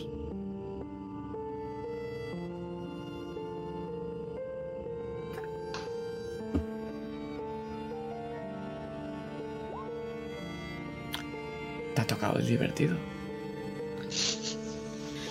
Pues lo que puedes ver encima de una de esas mesas es un diario de un tal Hans Drosten. Está escrito en, en, alemán, pero para ti no es un problema eso. Y todo lo que habla es sobre la monotonía de vivir en la trinchera. Aún así, cuando das un repaso rápido, la última entrada está escrita muy rápido. Habla de que los aliados eh, les han lanzado un nuevo gas de un color rojizo.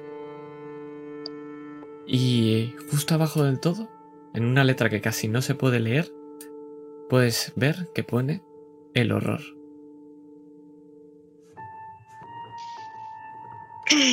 Sargento. He encontrado algo. ¿Qué es eso? ¿Un diario? Sí, pero lo importante, lo importante para nosotros está en la última página. Parece que hay un nuevo tipo de arma, un gas rojo. Lo tilda como el horror. Está escrito además con mucha presura. No, no sé si justo lo estaba escribiendo y huyó. No sé si es un mensaje. ¿Qué más dice sobre ese gas? Menciona, menciona algo de desde dónde lo lanzan, desde quién lo, quién lo fabrica. ¿Cuántos tienen de esos? Nada, simplemente que es de color rojo.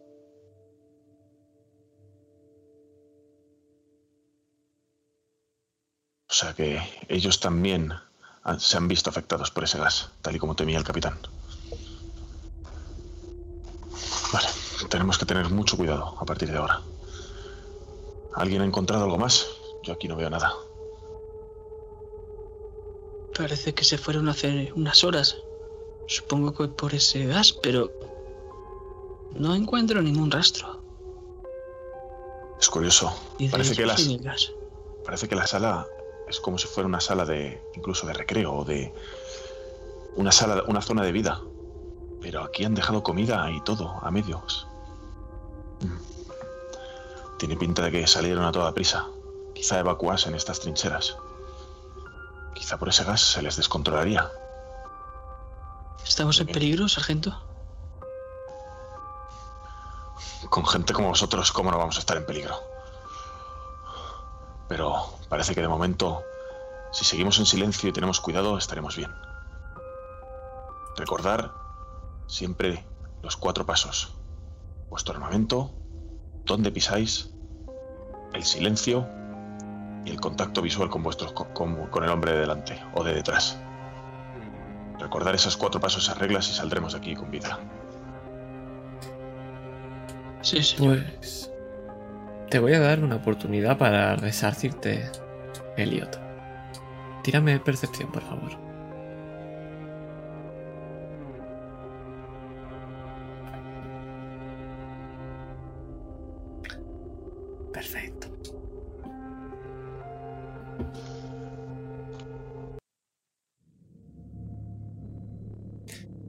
Y es que, como te están ordenando, estás vigilando todo el rato.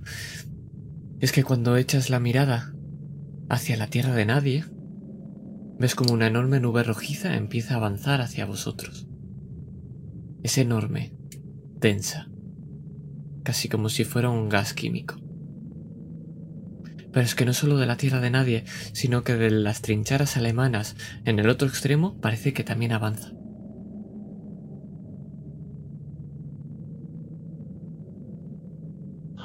Sargento, Arti, mirad. ¿Qué ocurre? ¿Qué ocurre? La nube viene hacia aquí. Maldita sea. El gas. Es ese arma. Lo han vuelto a tirar. ¿Cómo es posible?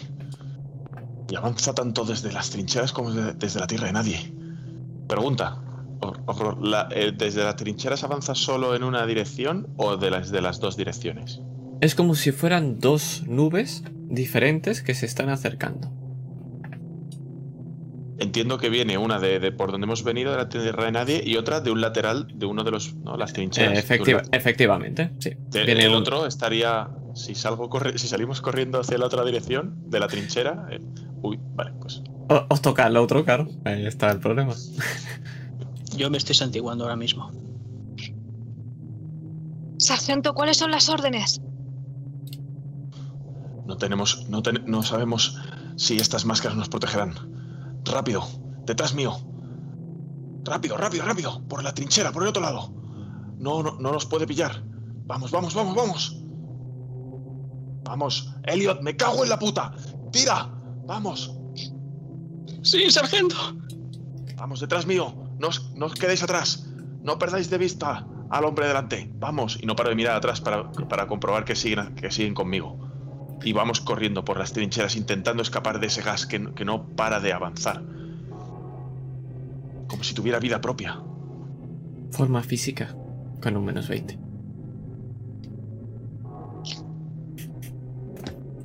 Ya lo siento.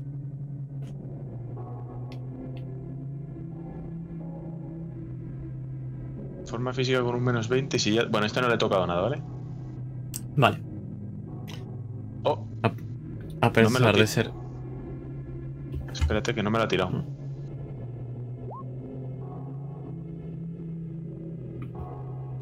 Bien. Arti lo A tiene. No me lo ha tirado y no sé si es por algo que a- antes no he puesto. ¿Es posible? Eh, pues no lo sé. Vamos a ver si. ha Porque en forma física no. A ver, voy a intentarlo otra vez.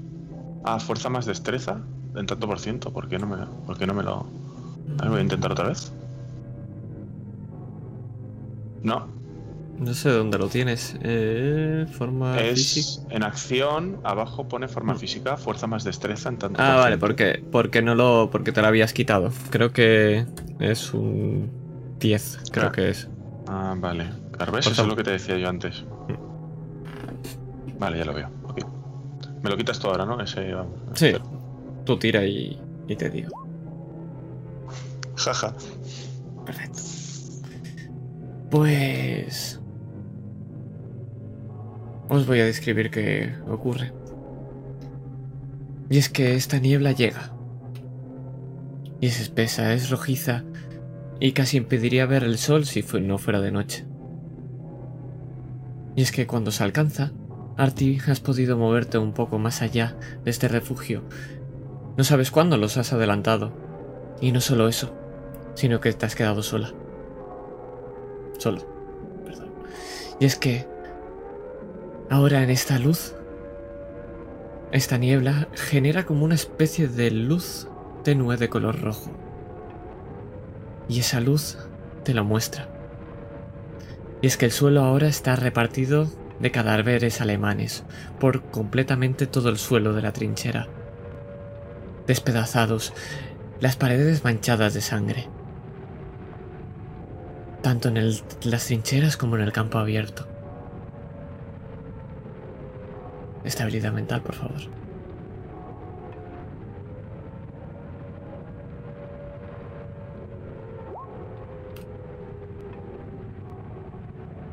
Un éxito. Quítate solamente uno. Pero es que ese éxito que has conseguido te hace dar cuenta que no solamente ha cambiado el suelo, sino también el cielo. Porque parece que hay algo arriba sobrevolando. Quizá es algún avión. Pero los aviones no mueven sus alas, ¿verdad?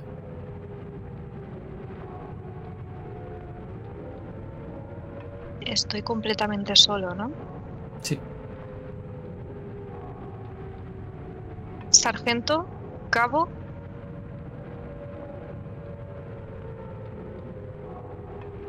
No obtengo respuesta, ¿no? Cargo el arma y me quedo esperando.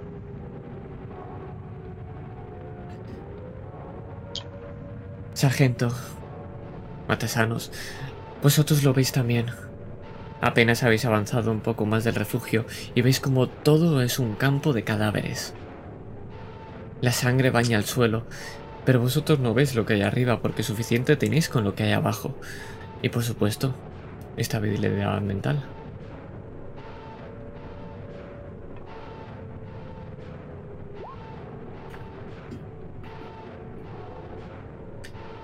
Fracaso. Y fracaso. Un T6 más uno, por favor.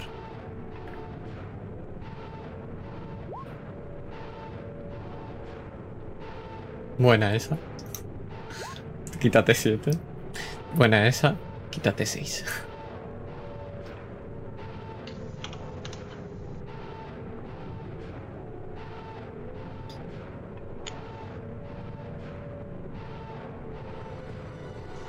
¿Qué hacéis, Sargento y Elliot?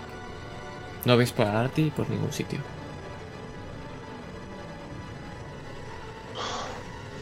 Maldita sea. ¿Dónde está ese niño? ¿Por qué? ¿Por qué ha pegado ese sprint? Maldita sea. ¿No he dicho que corramos? Sí, pero que no os separéis. No, las cuatro reglas, joder. No perdáis de vista al hombre que tenéis al lado. Pegad a mí. Claro. Esto está. Esto está infestado de cadáveres. Sargento nunca ha visto algo así. Y, ese color, cómo se ilumina todo. Parece como si la sangre brillara con esa, neblina, con esa neblina. Le pega el reflejo en, en los oculares de las gafas. Casi le ciega.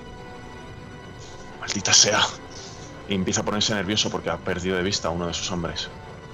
Muy nervioso. El corazón se le acelera. Nunca antes había visto esto.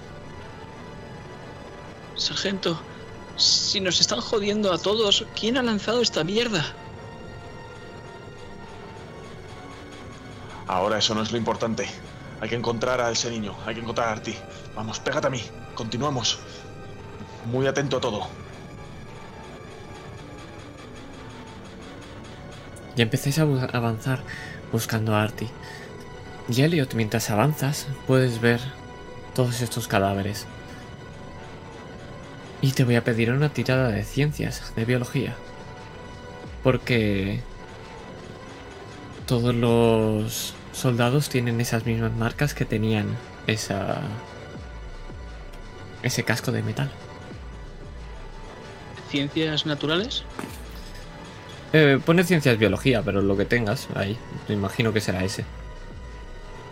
Sí. Ostras, yo, yo tengo un 70 en ciencias naturales.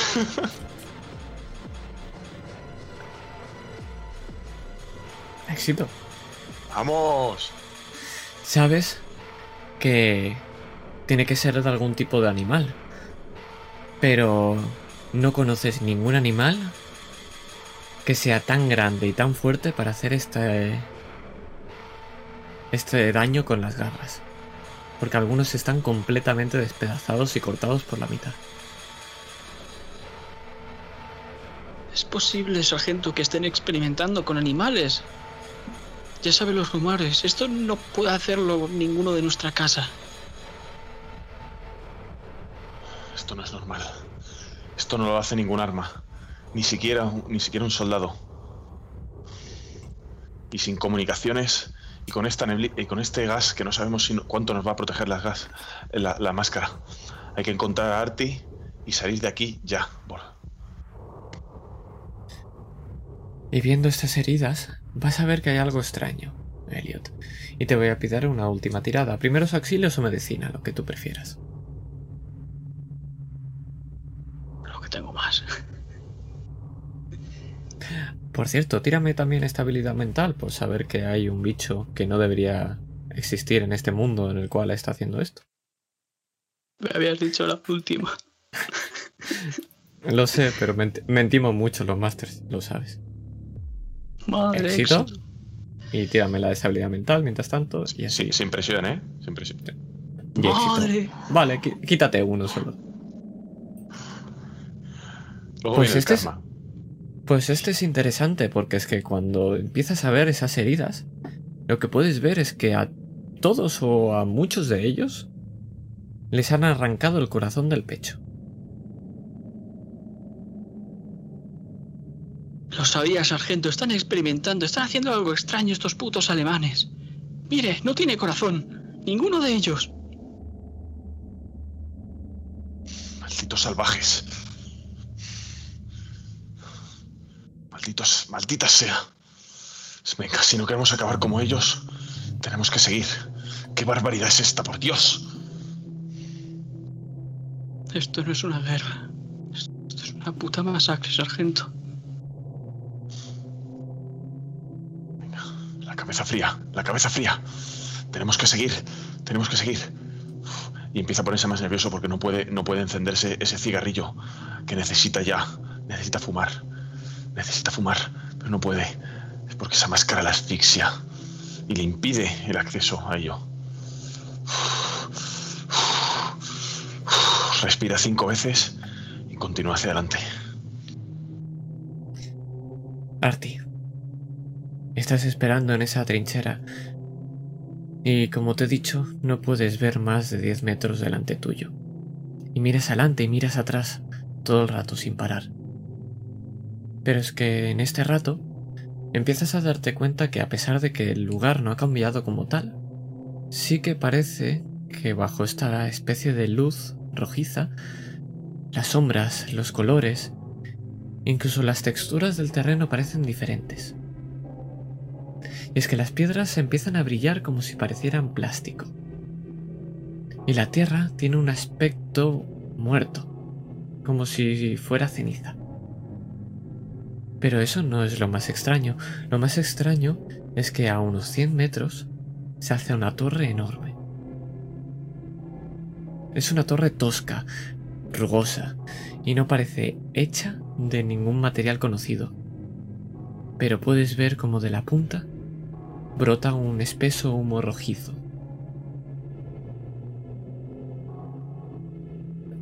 Estoy bastante nervioso. La verdad es que el primer impulso es ir allí e intentar averiguar lo que ocurre para eliminar ese humo. Pero sé que me he adelantado a mi equipo y que seguramente estén viniendo detrás. Así que lo que hago es intentar tranquilizarme y recitar mi poema favorito de Lord Byron con, el, con la arma en mano y rezando para que me encuentren. Escucha ruidos de tu espalda. Me giro. La niebla es densa, no puedes ver lo que hay mucho más allá. Tendrías que asomar la cabeza y girar. Lo hago. Robert, Elliot, sale de golpe una cabeza que se asoma por una esquina de la trinchera. Es una máscara de gas. Estoy con el fusil apuntándole justo al centro de la cabeza. ¡Sargento! Atento, atento, atento. Tú, ¿quién eres? ¡Sal de ahí! Soy el niño, el de la antenita. Maldita sea. Está a punto de volarte la puta cabeza. ¿Dónde coño estabas? Vamos, ven aquí. Vamos. Pero, sargento, Ni pero ni nada, ven aquí ya. Ya. sargento, el humo, la torre. ¿Qué torre? ¿Qué torre? Vengan aquí, por favor. Me acerco, nos acercamos hasta, hasta Arte. ¿Qué hay? Podéis ¿Qué has visto? Podéis ver cuando Artios la señala esa torre que he descrito antes. Estará a unos 100 metros. Parece que se puede seguir las trincheras y llegar hasta él, aunque habría que pisar tierra de nadie.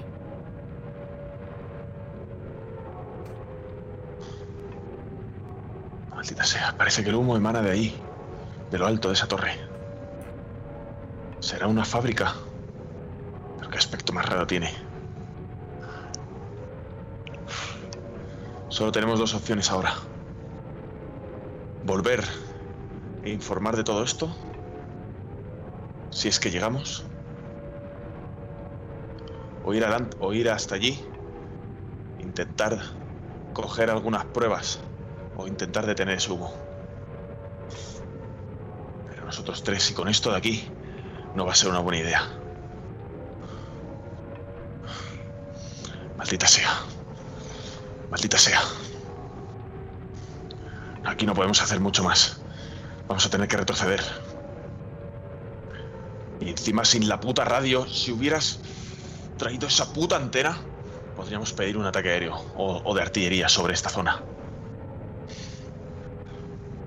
Lo siento, señor. No, las disculpas no nos valen de nada. Venga, volvamos atrás. No podemos Pero, hacer mucho más. tal vez no haya nadie. como en el campamento ese. No servirá de nada si acabamos muriendo aquí. Puede que ya estemos incluso muertos por este puto gas. Por el- porque el filtro no nos proteja de nada. Tenemos que intentar llegar de vuelta a la división e informar de lo, que ha, de lo que ha ocurrido aquí. Para que puedan arrasar este puto lugar. Nosotros tres solos no vamos a poder hacer nada. ¿O acaso tú te ves capaz de luchar contra todo esto? ¿Eh? Sí, señor, sí.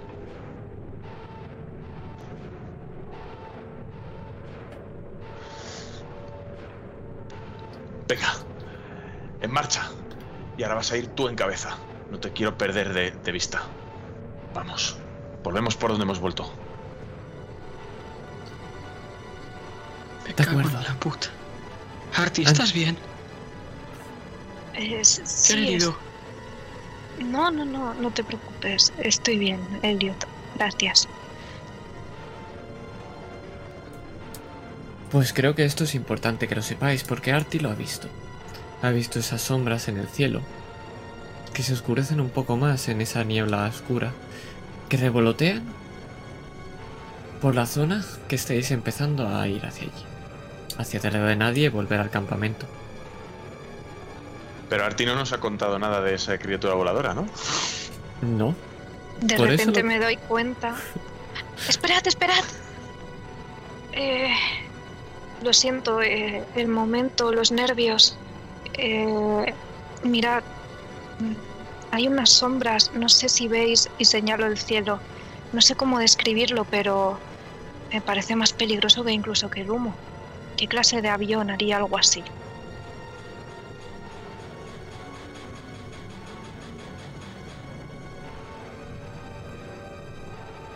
Mutez. Muteado. Maldita sea. Pegaos a la pared de la trinchera, rápido. Dejaos en silencio. Agachaos, agachaos. No os mováis. Me quedo mirando a esa sombra que revolotea por encima nuestra. A ver qué movimientos hace. Tira percepción. Con un menos 10.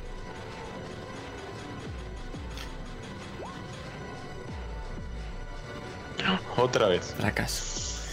Puedes ver que hay varias, y sabes que se concentran sobre todo en la zona de trincheras boches. Parece que hay alguna también por la zona de la torre, pero es algo menor.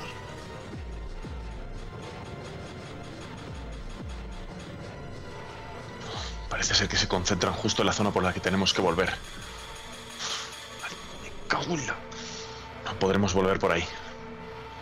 Si esas cosas nos ven, y es, es- es lo mismo que ha hecho esto estos soldados, nos van a despedazar. No nos queda otro remedio.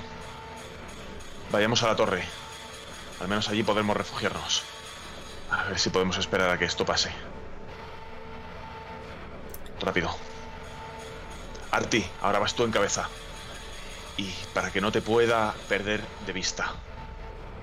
No voy a. No, no quiero que te mueva. Que, que te separes más del alcance de mi brazo. Quiero que estés al alcance de un buen collejón. Sí, señor. Y tú, cabo. Agárrate bien. Al. a- al ceñidor. Como te separes, como, no, como deje de notar tu, tu presencia, vas a tener más miedo de, de, de mí que de esos seres. En marcha. Por supuesto, sargento, a sus órdenes. Y esta tirada va a ser importante. Tirad discreción, todos por favor.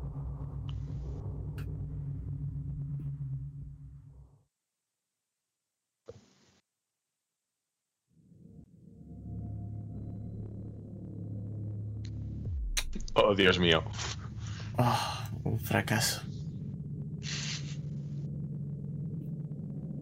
Tirad por si sale un éxito crítico. Pero... ¿Tiremos el qué? Eh, discreción, discreción. Ah, to- todos habéis fallado discreción. Oh, Está todo madre. maravilloso. Oh, madre de Dios, pero ¿qué ha sido esto? El camino de las trincheras hace zigzag como ya sabemos, pero es que llega un punto que tenéis que superarlas por encima para salir fuera. Y es que cuando lo hacéis, esa sombra que revolotea alrededor de la torre parece que empieza a acercarse hacia vosotros. Y es que cuando lo hace, lo podéis ver. Yo os voy a pasar una foto en realmente. Se viene.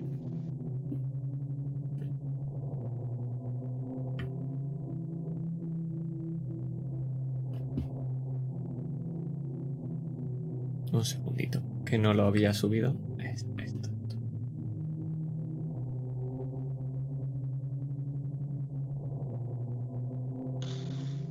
Creo que lo podéis ver todos, ¿verdad que sí? Sí. Podéis ver como esta especie de serpiente reptil con alas que vuela está bajando en picada hacia vosotros y solo tenéis una opción, que es correr. Forma física. Y aceptarla, por favor. Mira al sargento. Rápido, correr, correr, correr a la torre. A la torre. No miréis atrás. Vamos. Sabía que eran esos putos alemanes y sus experimentos, sargento. Cállate y corre, cállate y corre. Sí, señor. La pongo ahí en chiquito, no pasa nada. Así la disfrutamos todos. Éxito, éxito, fracaso de Elliot. Pues lo que podéis ver es como, mientras empezáis a correr, Elliot parece que se queda un poco atrás. Y lo último que veis de Elliot es como parece que este bicho lo agarra y empieza a volar hacia arriba. Perdiéndose en la neblina. No, no me da tiempo a dispararle. A darme la vuelta Di- y dispararle. Dispara si quieres, sí. Total. Pues le, le voy a disparar con el, le voy a disparar con el, con el rifle, con el Springfield, claro. Haz un disparo. Arma de fuego larga, ¿no? Sí. Este no tenía, este no has dicho que tuviera penalizador antes. Has dicho armas de No. co- cuerpo a cuerpo y Largo no tiene penalizador. Bienvenidos a los terrores acechantes, por cierto. pues le pega. Golpeas. esto- Y lo que escuchas es un rugido atroz. Que lo único que hace es tener más miedo de si ese bicho quiere volver hacia aquí. Por supuesto, todos me vais a estirar estabilidad mental. Yo no, yo directamente no la paso. Algo me está cogiendo y tengo muchísimo miedo. 18, 18. Uf. Pifia. Maravilloso. Vale, pues vamos a ello. Y es que esa pifia va a tener una consecuencia maravillosa, pero vamos a ver primero antes de todo. Ay, no tengo aquí. No, no lo tengo, pero no pasa nada. Van a ser eh, un D6 más 1. Quien haya fallado, que has fallado. Los dos han fallado Artie y Elliot. Pero es que ya no solamente eso, sino es que, sargento, cuando estás disparando y vas a volver a correr hacia esa torre que ahora ya está solamente a 20 metros, ves como Artie está completamente paralizado mirando hacia arriba. ¿Dónde está Artie? ¿Está aquí frente a la puerta o, o atrás? ¿Se ha quedado atrás? Está un poco más atrás de ti. Para hacerte una idea, está Artie, estás tú, y luego a unos 20 metros está la torre. Veo cómo desaparece el, bicharraco entre, la, entre las nubes, ¿no? Porque entiendo que ha desaparecido entre la neblina. Y veo cómo se ha quedado paralizado. Y, y recuerdo que siguen los otros por ahí fuera, o incluso que puede volver. Eh, por, el cabo no puedo hacer nada, pero me doy media vuelta, voy corriendo hacia, hacia el niño. Y pues como pesa poquito, pues lo engancho de la, así como en el brazo de la cintura y como que lo, me, lo, me lo llevo como arrastrando.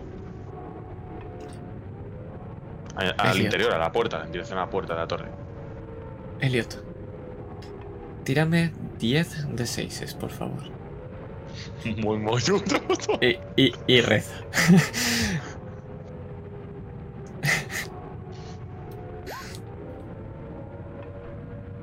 y eso es más que tu vida, ¿verdad? Sí, veo que dan los cinco. Cuéntame cómo van a ser tus últimas imágenes mientras empiezas a caer. Porque este bicho, en cuanto ha gritado, ha empezado a levantarte hacia arriba y justo cuando estabas en la altura de la torre viendo cómo sale ese humo desde arriba, te ha soltado. Y estás empezando a descender. Y el suelo cada vez está más cerca. Efectivamente, porque tenía una absurda estrategia que era dispararle justo en el ala cuando estuviese cerca de la torre y tal vez llegase a la cima con un pequeño aventón. Pero no, directamente me ha soltado. Y ahora mismo estoy recordando esa granja. Todos los animales a los que cuidaba. Cuando se rompía una gallina un ala o una pata un cerdo. Que era yo el pobre tonto que le tocaba remediar. Estoy pensando en mis compañeros. Y es que quien debería procurar su salud no va a poder hacerlo. Escuchamos.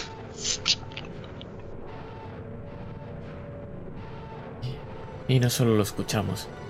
Porque justo cuando vais a cruzar la puerta, el cuerpo cae.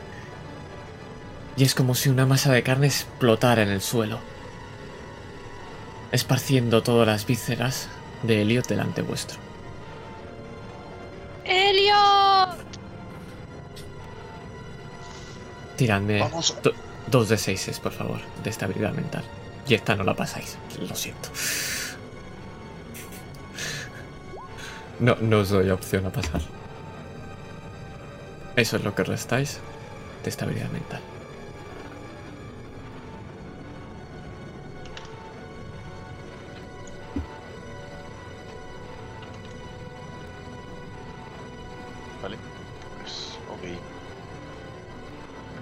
Y yo sigo, sigo arrastrando.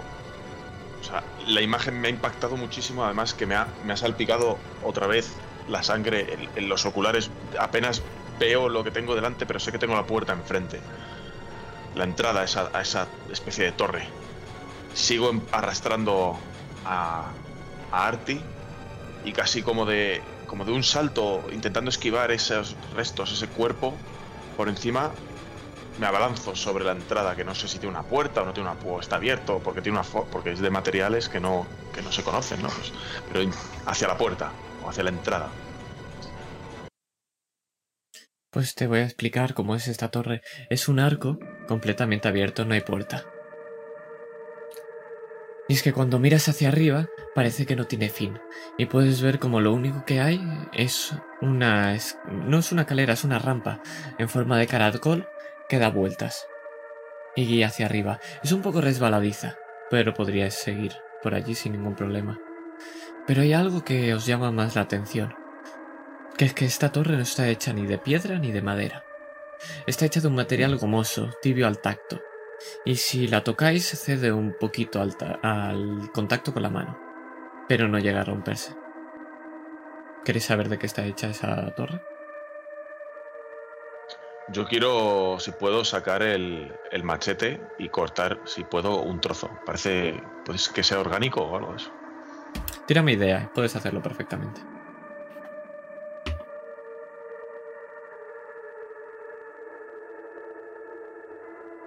Idea. Idea, idea está justo al lado de... eh, inteligencia, arriba del todo, en atributos. Ah, vale. Estaba mirando abajo. Ah, sí. Lo tienes clarísimo. Lo que es es carne.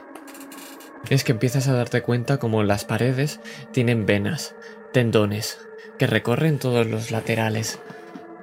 Y es que no solo eso, sino que puedes escuchar como hay un retumbar rítmico, como si fuera un corazón, como si la torre estuviera viva. Y te iba a hacer tirar estabilidad, pero como has hecho un crítico, no te lo voy a hacer.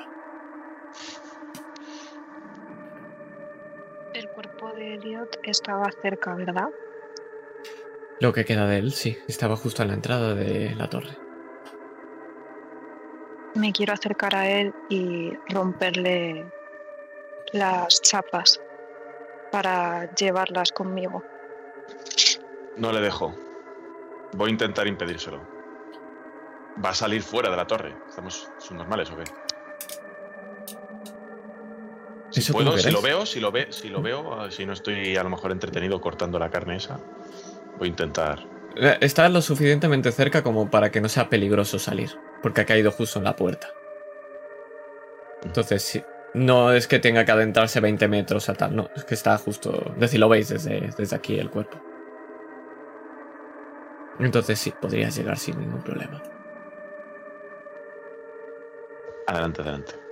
Yo sigo cortando carne y mirando y tocando ese, ese pum pum, pum pum, pum pum de las paredes. Lo siento, Elliot. Y cojo y rompo las chapas.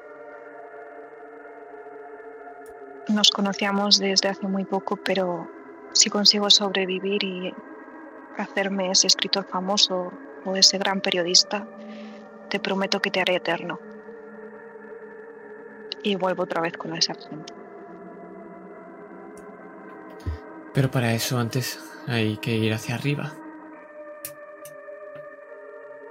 ¿Seguís? ¿Avanzáis y subís? Ahora, ¿cómo estás? Martí, ¿cómo estás? Estoy bastante afectado. eh, Esto es increíble. Cuando pensaba en aventuras nunca me imaginé que iban a ser de películas de terror. Aventuras aquí, aventuras. Aquí lo único que uno va a encontrar es la muerte.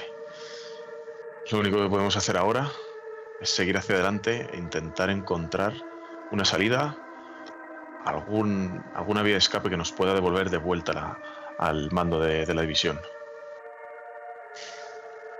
Así que comprueba tu, comprueba tu armamento y, y lo que te quede de equipo que no nos queda más remedio que seguir adelante. Y en este caso, avanzar, por lo que parece ser, es subir. Sí, señor. Y empezáis a subir esta rampa en forma de caracol. Podéis ver como todo este recorrido es en, en penumbra y huele francamente mal, como a carne podri- podrida. Aunque el ascenso no es largo. Podríais llegar a entender que habéis subido unos 10 pisos, o lo que serían unos 50 metros. Y es que en cuanto más os acercáis, y podéis ver ese otro arco que lleva a una sala interior, escucháis una voz. Una voz que se mezcla con el ruido del fuego. Y es una voz femenina que canta. Pero si miráis hacia el techo, lo veis que es alto y se pierde en la oscuridad. Y es que cada vez el retumbar es más y más fuerte.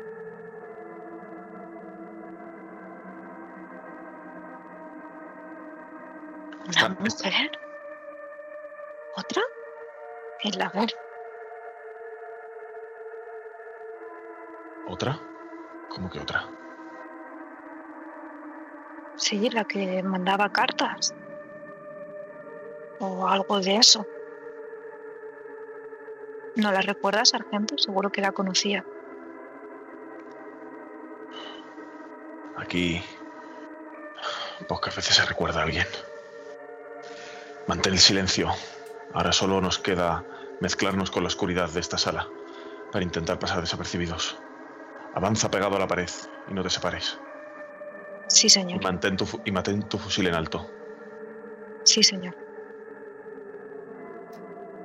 Entonces entráis, entiendo. Sí. Pues mientras pasáis ese arco, lo que podéis ver es una sala interior, y os dais cuenta que esa voz parece que canta una especie de salmodia. En esta sala hay un brasero enorme, y delante de esta la figura que canta, cubierta con una túnica oscura y con una larga cabellera de color rojo. Está de espaldas a vosotros y quema en ese brasero algo, pero es que es cuando os fijáis, lo veis, es un montón de eh, eh, está en un montón y es sangriento. Y es que cuando lo coge, veis cómo coge corazones humanos y los está lanzando a ese brasero.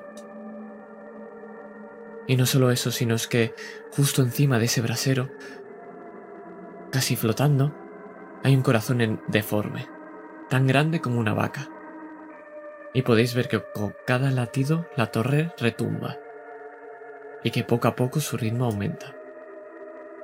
Y de este brasero nace este humo rojizo que sube hacia el techo en una columna vertical hacia el exterior. Pero esta mujer no está sola. Dos criaturas humanoides de más de dos metros de alto, bestias hechas de garras y músculos, con una boca babeante llena de colmillos, y además está en completamente vertical. Tiradme discreción.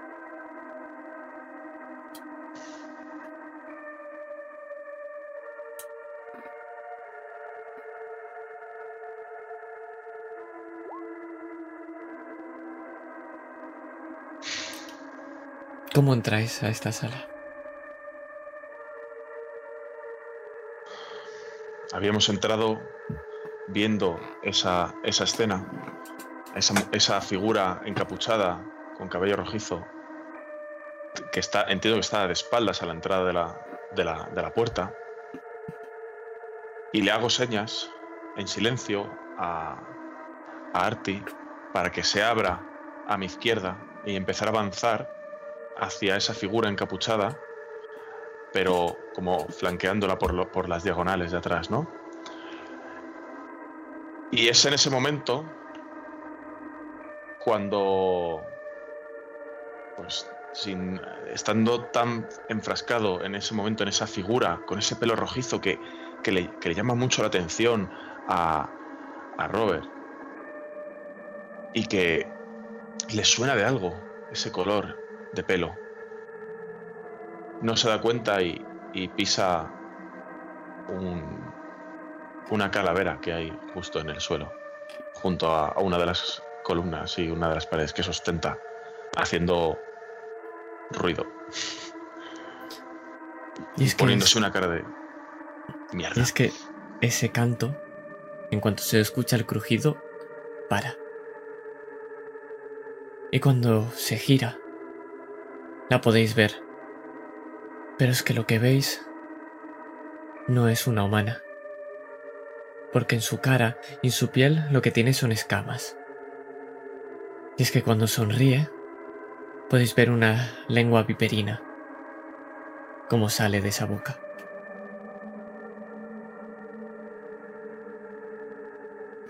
¿Habéis llegado? no importa, ha acabado todo. Nos traerán a quien no deben hacer y con él, con él vendrán todos para consumirlo todo. ¿De qué está hablando? No merece que lo sepas. No, porque vas a morir. Y tú, tú también harás que él venga. Sargento empieza a encarar su rifle apuntándole a la cabeza a ese, a ese ser con ese pelo rojizo. Y le grita a Arti. Atento, prepara tu arma, no hables con él. ¿Quiénes sois? ¿Qué relación tenéis con este humo rojo? ¿Qué es esto? Pobre humano. ¿Crees que vas a ser capaz de entenderlo? No estáis hecho para ello. No, solamente morirás y serás una pieza más. Y cuando dice eso, esas dos figuras deformes empiezan a caminar hacia vosotros. ¿Qué hacéis? Abro fuego. ¿A quién de todos? Al que más cerca hombre, a las figuras que se están acercando a nosotros, el que venga por mí. Ok, podrías disparar a cualquiera de los dos. Están acercándose, pero dispararás al que está hacia por ti. El más está diciendo, ok, disparo que quieras, no me vas a matar. tú, dispara.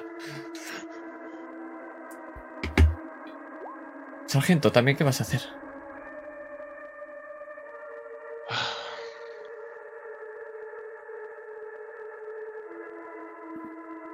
Fracaso.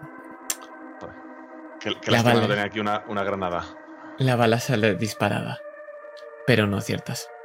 No sabes si son los nervios o quizá es esa boca vertical que la abre y toda su cara se abre mostrando al interior con esos colmillos que hace que te pongas tan nervioso. Quizá el sargento tenga más suerte.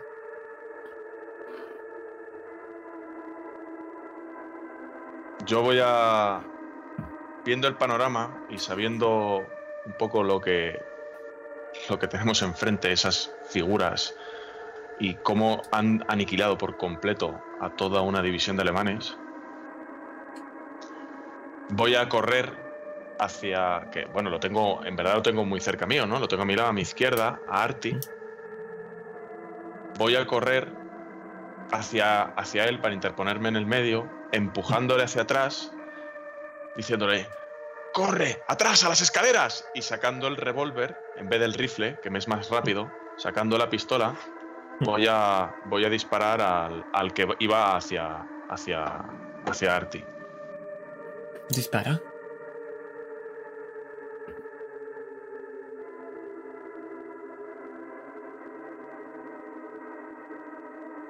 Éxito.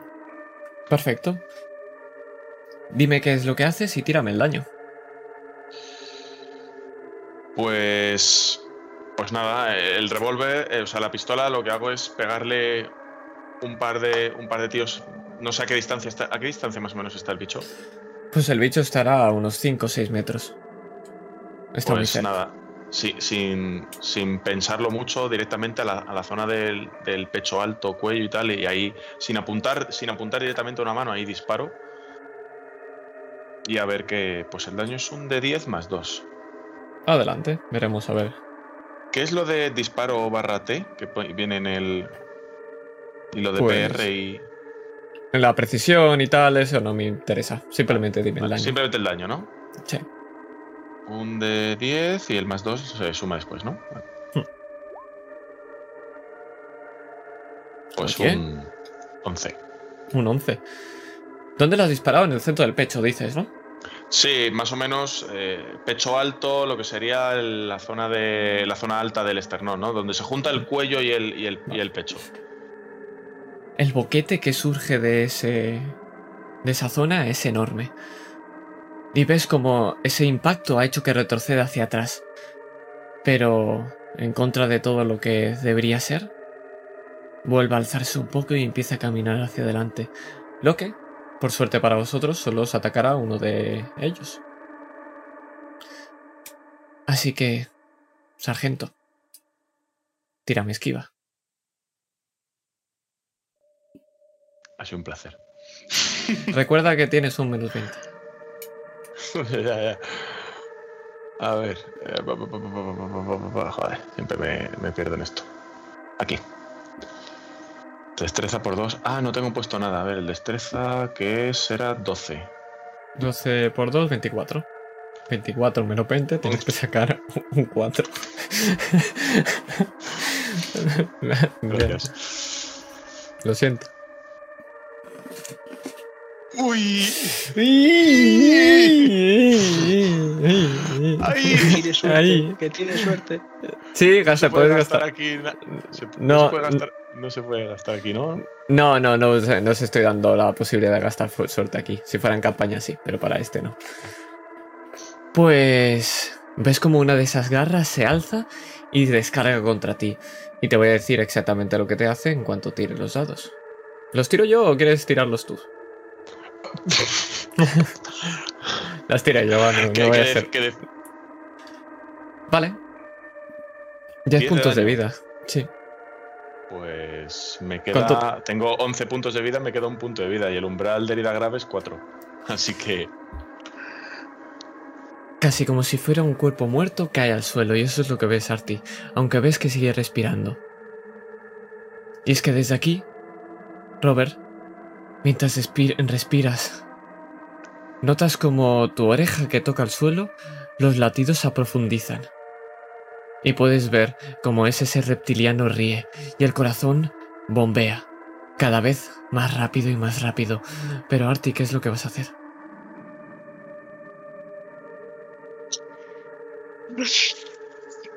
Corre, Me encuentro corre. en un dilema. Puedo, puedo. ¡Corre! Corro. Forma física. Menos 20. Co- si aciertas, podrás salir de impune. Si no, vas a recibir un ataque. No, no he acertado. 3 de 6. Voy ahí.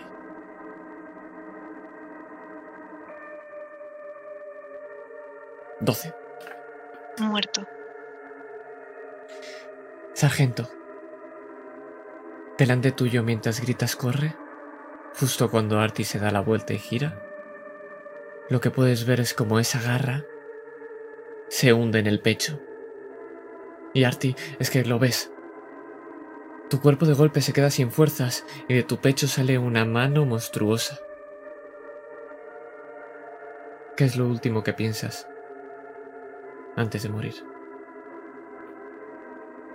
Pienso en todas aquellas palabras, en todas aquellas historias que jamás van a poder surgir de mi mente y simplemente me, me dejo llevar por la muerte, un poco lamentándome de no poder escribir esos poemas como habría escrito Lord Byron.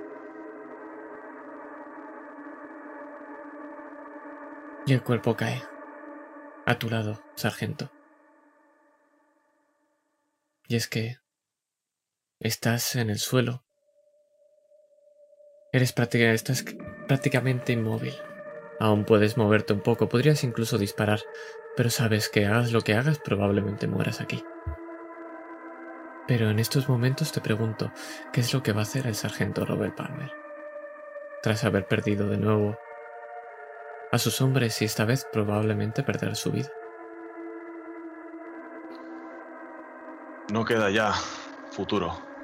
Ya lo sabía desde el minuto uno que comenzó y cogió a estos dos chavales. Si tenían algo de suerte, vivirían un día más.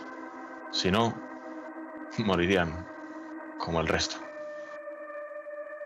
Y el sargento ha esquivado la muerte muchas veces, intentando proteger el futuro, pero ¿ante qué y para qué? Si no, no hacían más que traer más de esos jóvenes futuros para destruirlos. Pero ahora está viendo esa escena y todo esa torre orgánica con sangre que palpita, que cobra vida, ese humo, esas criaturas. Quizás ha estado protegiendo, intentando proteger el futuro de los jóvenes del enemigo equivocado. Ya poco puede hacer, apenas le quedan fuerzas, pues está desangrando. Pero sí que puede ver ese gran corazón que emana ese humo y que es el que palpita alre- a toda la torre. Lo ve justo encima de ese brasero y dice, quizá un último disparo en ese corazón pueda proteger el futuro. Pues dispara y veremos si aciertas. Evidentemente voy con el, el arma de el- el- la pistola porque el, el fusil pues ha- se ha ido a la mierda hace rato, ¿no? Sí. Pues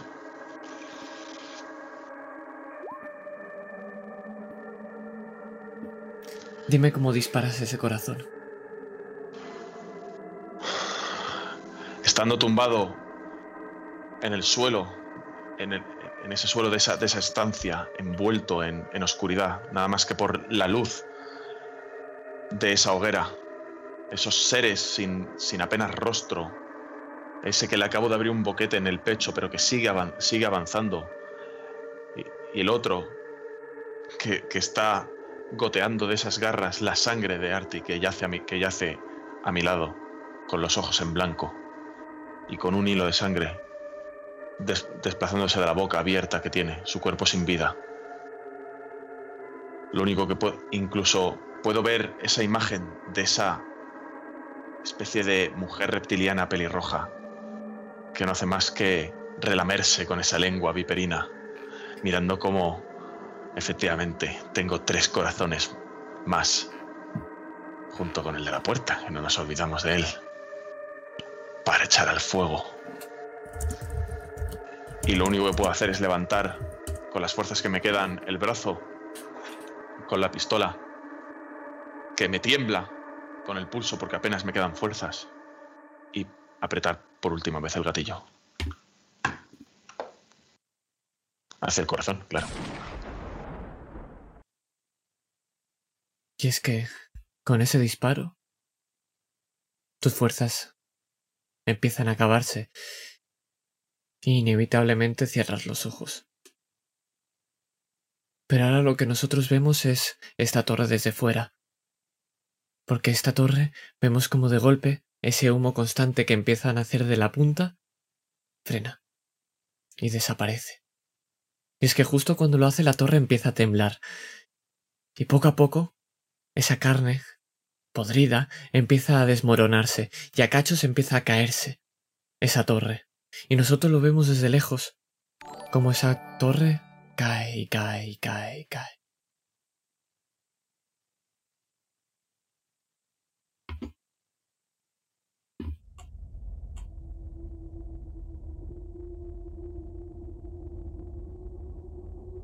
Pero el campamento siempre tiene ese tono gris.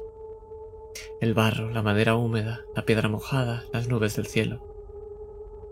Porque sí. En Chamont, Francia, parece que siempre llueve. Es temprano, muy temprano. Y es que el frío viento de la mañana aúlla entre las trincheras, dándole ese tono tan sombrío. El campamento silencioso, solo se escuchan los pasos de algunos soldados o el rasgar de las cucharas de metal contra esos platos al ingerir ese nefasto desayuno. Pequeñas hogueras calientan el lugar. Y es que nosotros nos vamos a una puerta, a la del despacho del capitán. Y es que esa puerta no se abre. Golpes y golpes hasta que la puerta al final es derrumbada en ese despacho, sentado en la silla, con la cabeza caída hay un cuerpo. Un cadáver. Y este es increíblemente anciano. Claramente ha muerto de vejez. Y es que se parece demasiado al del capitán Lombard. Pero nosotros vamos a mirar esa mesa. Y cómo la persona que ha entrado gira la fotografía y le quita la, la placa del capitán. Y posa una con otro nombre. Capitán Peter Stress.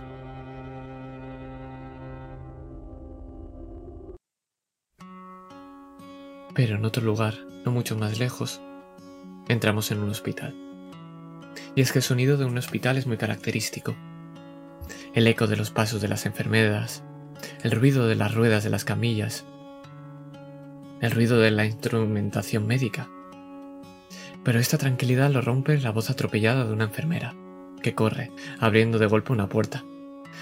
Doctor Alexander, lo necesitamos. Están despertando. Muchas gracias por jugar en Tierra Extraña.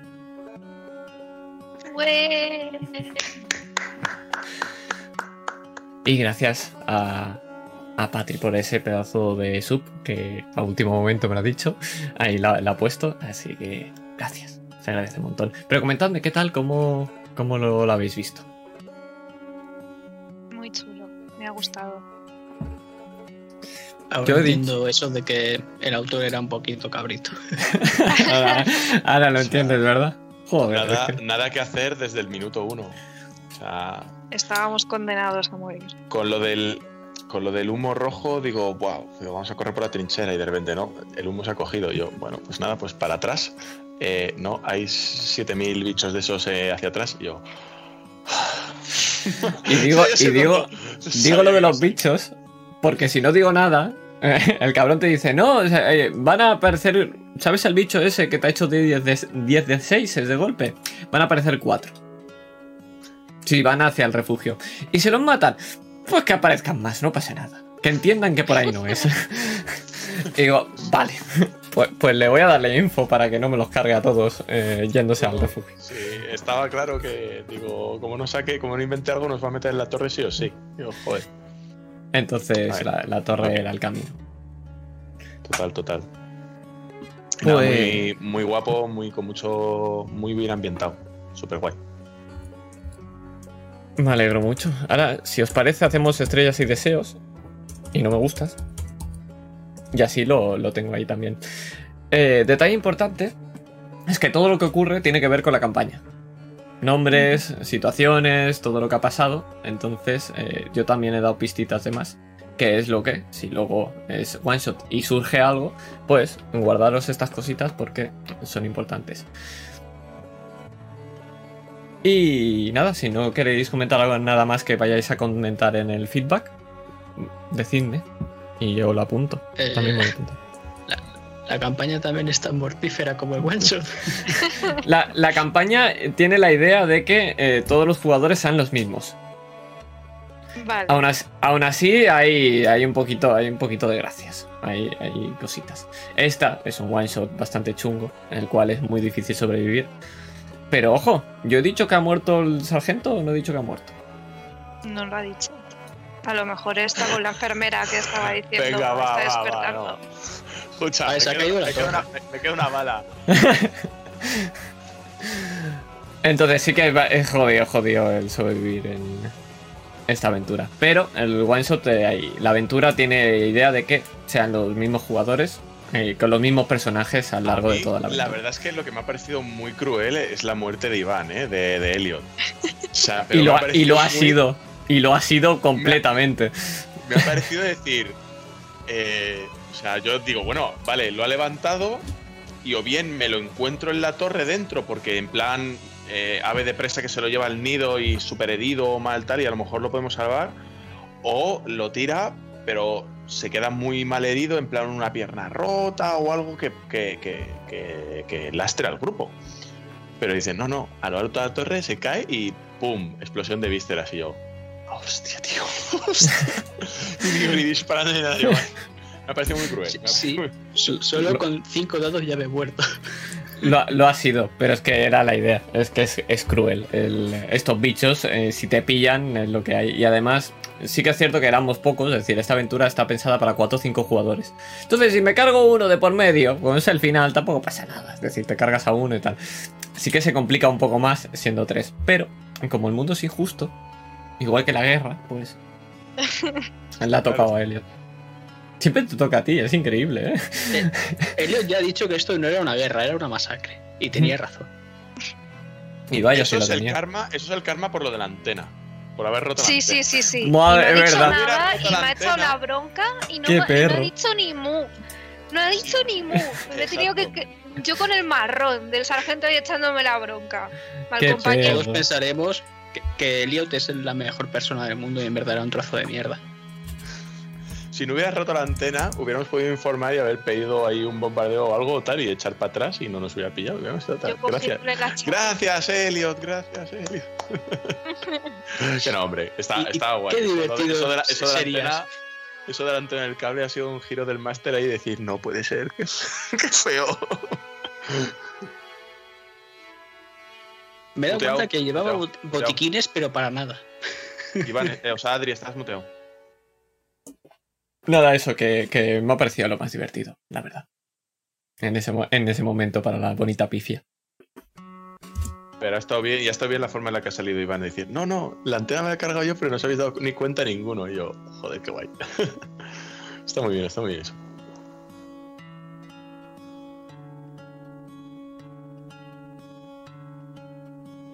Vale, perfecto, pues comentadme feedback, a ver qué os ha parecido. Estrellas, deseo, no me gustas.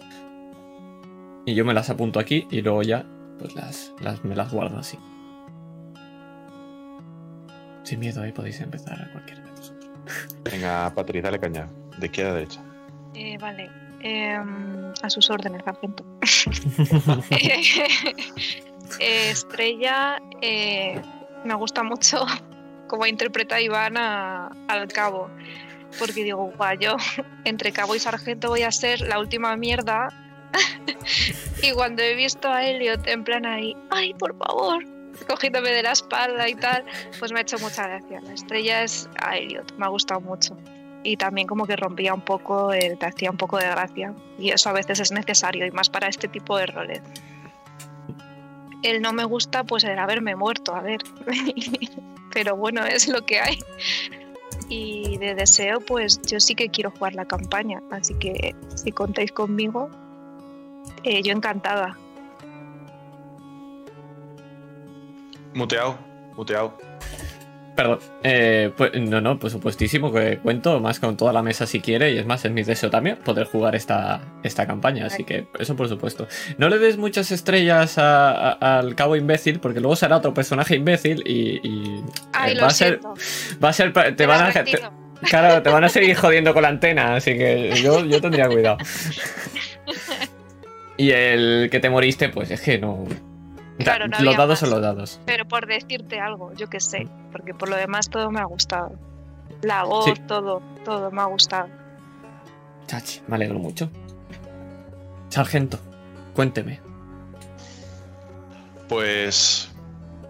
Sargento Robert Palmer eh, presentándose para reportar el informe. No, a ver. Eh, ver, en general, o sea, me ha encantado porque la verdad es que ha sido. Incluso dando. Pues estas son las estrellas, ¿vale? Pero es que son varias. Lo primero en cuanto a lo que es el one shot en, en sí. Me ha gustado muchísimo porque ha sido muy directo, con esas partes de acción y tal, en muy poco tiempo, porque que haya durado. Si es que nada, muy, po- muy poquito, o sea, dos orillas, pero con mucha información. Con mucha información, con mucho trasfondo y con algo que yo no me esperaba que nos dejases hacer, dado la naturaleza de un one shot, y es tener escenas, pequeñas escenitas entre nosotros, en los que simplemente de charloteo o de tal, de meternos ahí en esos personajes. Y eso, eso me ha sorprendido. Esa relación muy bien llevada entre ese tiempo de te doy un poquito de rol y te doy un poquito de caña. Luego he visto que lo has llevado muy bien el acelerar las cosas y una vez en la trinchera decir, ¡pum! Humo, venga, a correr. ¡Oh, Dios mío! Y para adelante, para evitar, además, que perdiéramos mucho el tiempo en dobla esta esquina, métete aquí, no sé qué, no sé cuántos. Eso me ha parecido muy bien hilado, muy bien dirigido, porque se me ha hecho súper corto, muy ameno y con dosis de todo un poquito. De rol, de acción, de todo, y incluso de un poquito de investigación y muy chachi. Luego, en cuanto a los personajes, personajes hablo, la interpretación de los personajes. Maravilloso. Los tres, eh, en general, hemos formado ahí un pequeño equipito que, que me, ha, me ha parecido muy pintoresco y muy curioso. Eh, por, por una parte, Arti, ¿no? Con así más calladito, más obediente, pero muy niño, ¿no? Con eso, el niño muy tal. Y luego el que supone que es el que tenga un poco más experiencia, etcétera, pero que, que- le, sobrepasa, ¿no? Le sobrecoge todo aquello y, y empieza, como en una buena partida de Cthulhu, el cerebro a pegar bailoteos y tal. Y luego esa parte que me ha venido a mí de medio, porque yo cuando he visto los personajes al principio, cuando nos hemos repartido, no me lo esperaba, encontrarme con, este equipo tan variopinto y he estado como la figura de sargento, me ha parecido muy divertido el tener que lidiar con, eh, en vez de con un equipo más así tal, con decir, ostras, este que si la antena, este que se pone mal, este que se pone con la bota, el otro que no para de lloriquear, eh, que, que no sé qué, que se queda atrás, tal. Y ha estado muy guay. Ahí tengo una parte humana, gracias a la interpretación, que ha sido totalmente improvisada de, de los, de los dos. Súper guay. O sea, porque le ha dado ese toque de humor en un ambiente de tenebroso y de terror muy marcado, pero que nos lo hemos pasado muy bien. O sea, no hemos Sí. parado de reírnos en toda la partida y ha sido gracias a Patri, a Iván y las situaciones que nos ha puesto el, el máster. Y yo ahí, ¡Joder, que te pego una pata en el culo! ¿qué tal? Y me lo he pasado, me lo he pasado muy bien, muy bien. Eso en cuanto a estrellas de lo que más. En cuanto a deseos, pues nada, un poco más. O sea, es, deseo que este pequeño grupo se vuelva a reunir en una campaña porque la verdad es que mola mucho. Eh, y deseo que, que sea.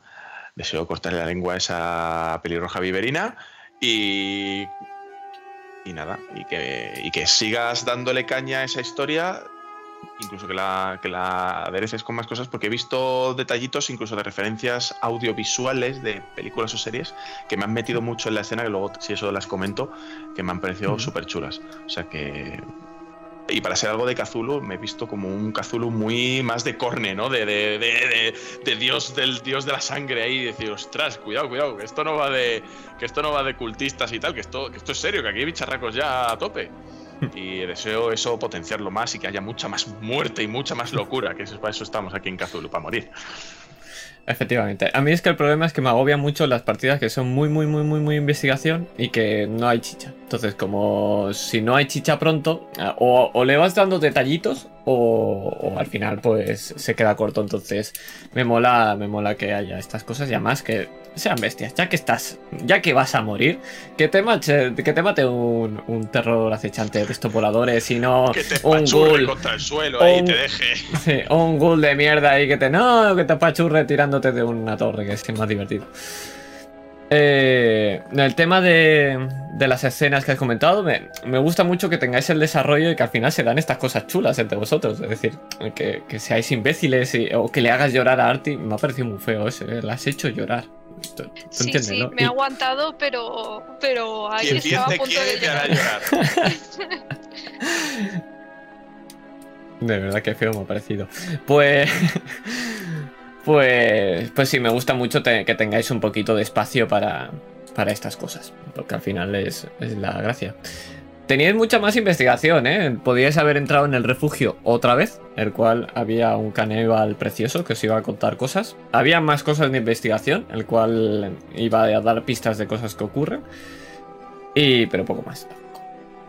Tampoco hay mucho más por ahí. Es decir, también si pasáis del tema de investigar, yo tiro para adelante. Pero al final tampoco voy a forzar a. Ahí, fíjate, ahí hubiera molado encontrarse a un superviviente soldado alemán ahí escondido en, en una taquilla debajo de una mesa y tal y que... Eso. Eso, eso. Es más, os lo voy a enseñar en Roll20. En la, en la escena es muy chula. Eso, eso era lo que ocurría en, en el refugio. Pero como habéis salido sí, corriendo del, del refugio. Y digo, claro, eh, no voy a meteros otra vez en el refugio después de. A ver, es que tú, si ya sabes que estás en Cthulhu y sabes que, te- sabes que ese humo eh, au- no es un arma química, sabes que eso es de chungo. Quedarse en un agujero bajo tierra, encerrado, a ver si tal, pues es como... eh, va a venir el bicho dentro y me va a matar. Pues, Se. Yo- yo te- sano al hombre. Eh, Es muy sano, sanísimo este señor. Yo lo que pensaba es que. sano, sí. Avisando con tiempo os, vais- os ibais a refugiar en el refugio, que es antibombas y ante tal. Y digo, bueno, a lo mejor aprovechan en vez de salir corriendo, pues no, habéis salido corriendo. Y entonces la gracia es que os ibais a encontrar a este señor de golpe, roendo a un compañero suyo, que es maravilloso. Había más cosas también, había una araña que, que podía matar. Pues dijo, no voy a meteros la araña porque si no, no llegáis siquiera al brasero, ¿vale? Entonces había una araña también por ahí, habían cositas que he quitado porque digo, ya, ya basta. Suficiente con ser injusto una vez. Y, y poco más, poco más eh, respecto a lo que he comentado. Bueno, y el deseo, eso. mm, Si, si os apetece y se puede cuadrar, yo contentísimo de poder avanzar con esa trama. Y no me gusta, no me has dicho ningún no me gusta. A mí siempre me gustan, aunque haya no me gustas. Porque yo, sa- yo sabéis que yo los digo cuando los hay y me quedo tan a gusto, pero es que no lo hay. No. O sea, es justo lo que esperaba de principio a fin. Esperaba que muriéramos todos. Esperaba que descubriéramos algo guapo que diera inicio a una campaña. Si podíamos afectar algo a la campaña, condicionarla, mejor. Si no, pues ya está. Y que hubiera es que- y que hubiera un poquito de rol, un poquito de investigación y que hubiera chicha y que hubiera y es que la veo todo. Es que yo no puedo decir no, no me gustan. Tanto si vivo como si muero me gusta. Tanto si ah no me gusta. Mira, pues voy a decir una. Ay, Pero dale, no dale. tiene nada que ver con la campaña, o sea, con el eh, cómo ha estado dirigida la partida, porque me ha parecido eh, maravilloso y ese prólogo del principio, el campamento, cómo ibas adelante, atrás, tal, eso me ha gustado mucho.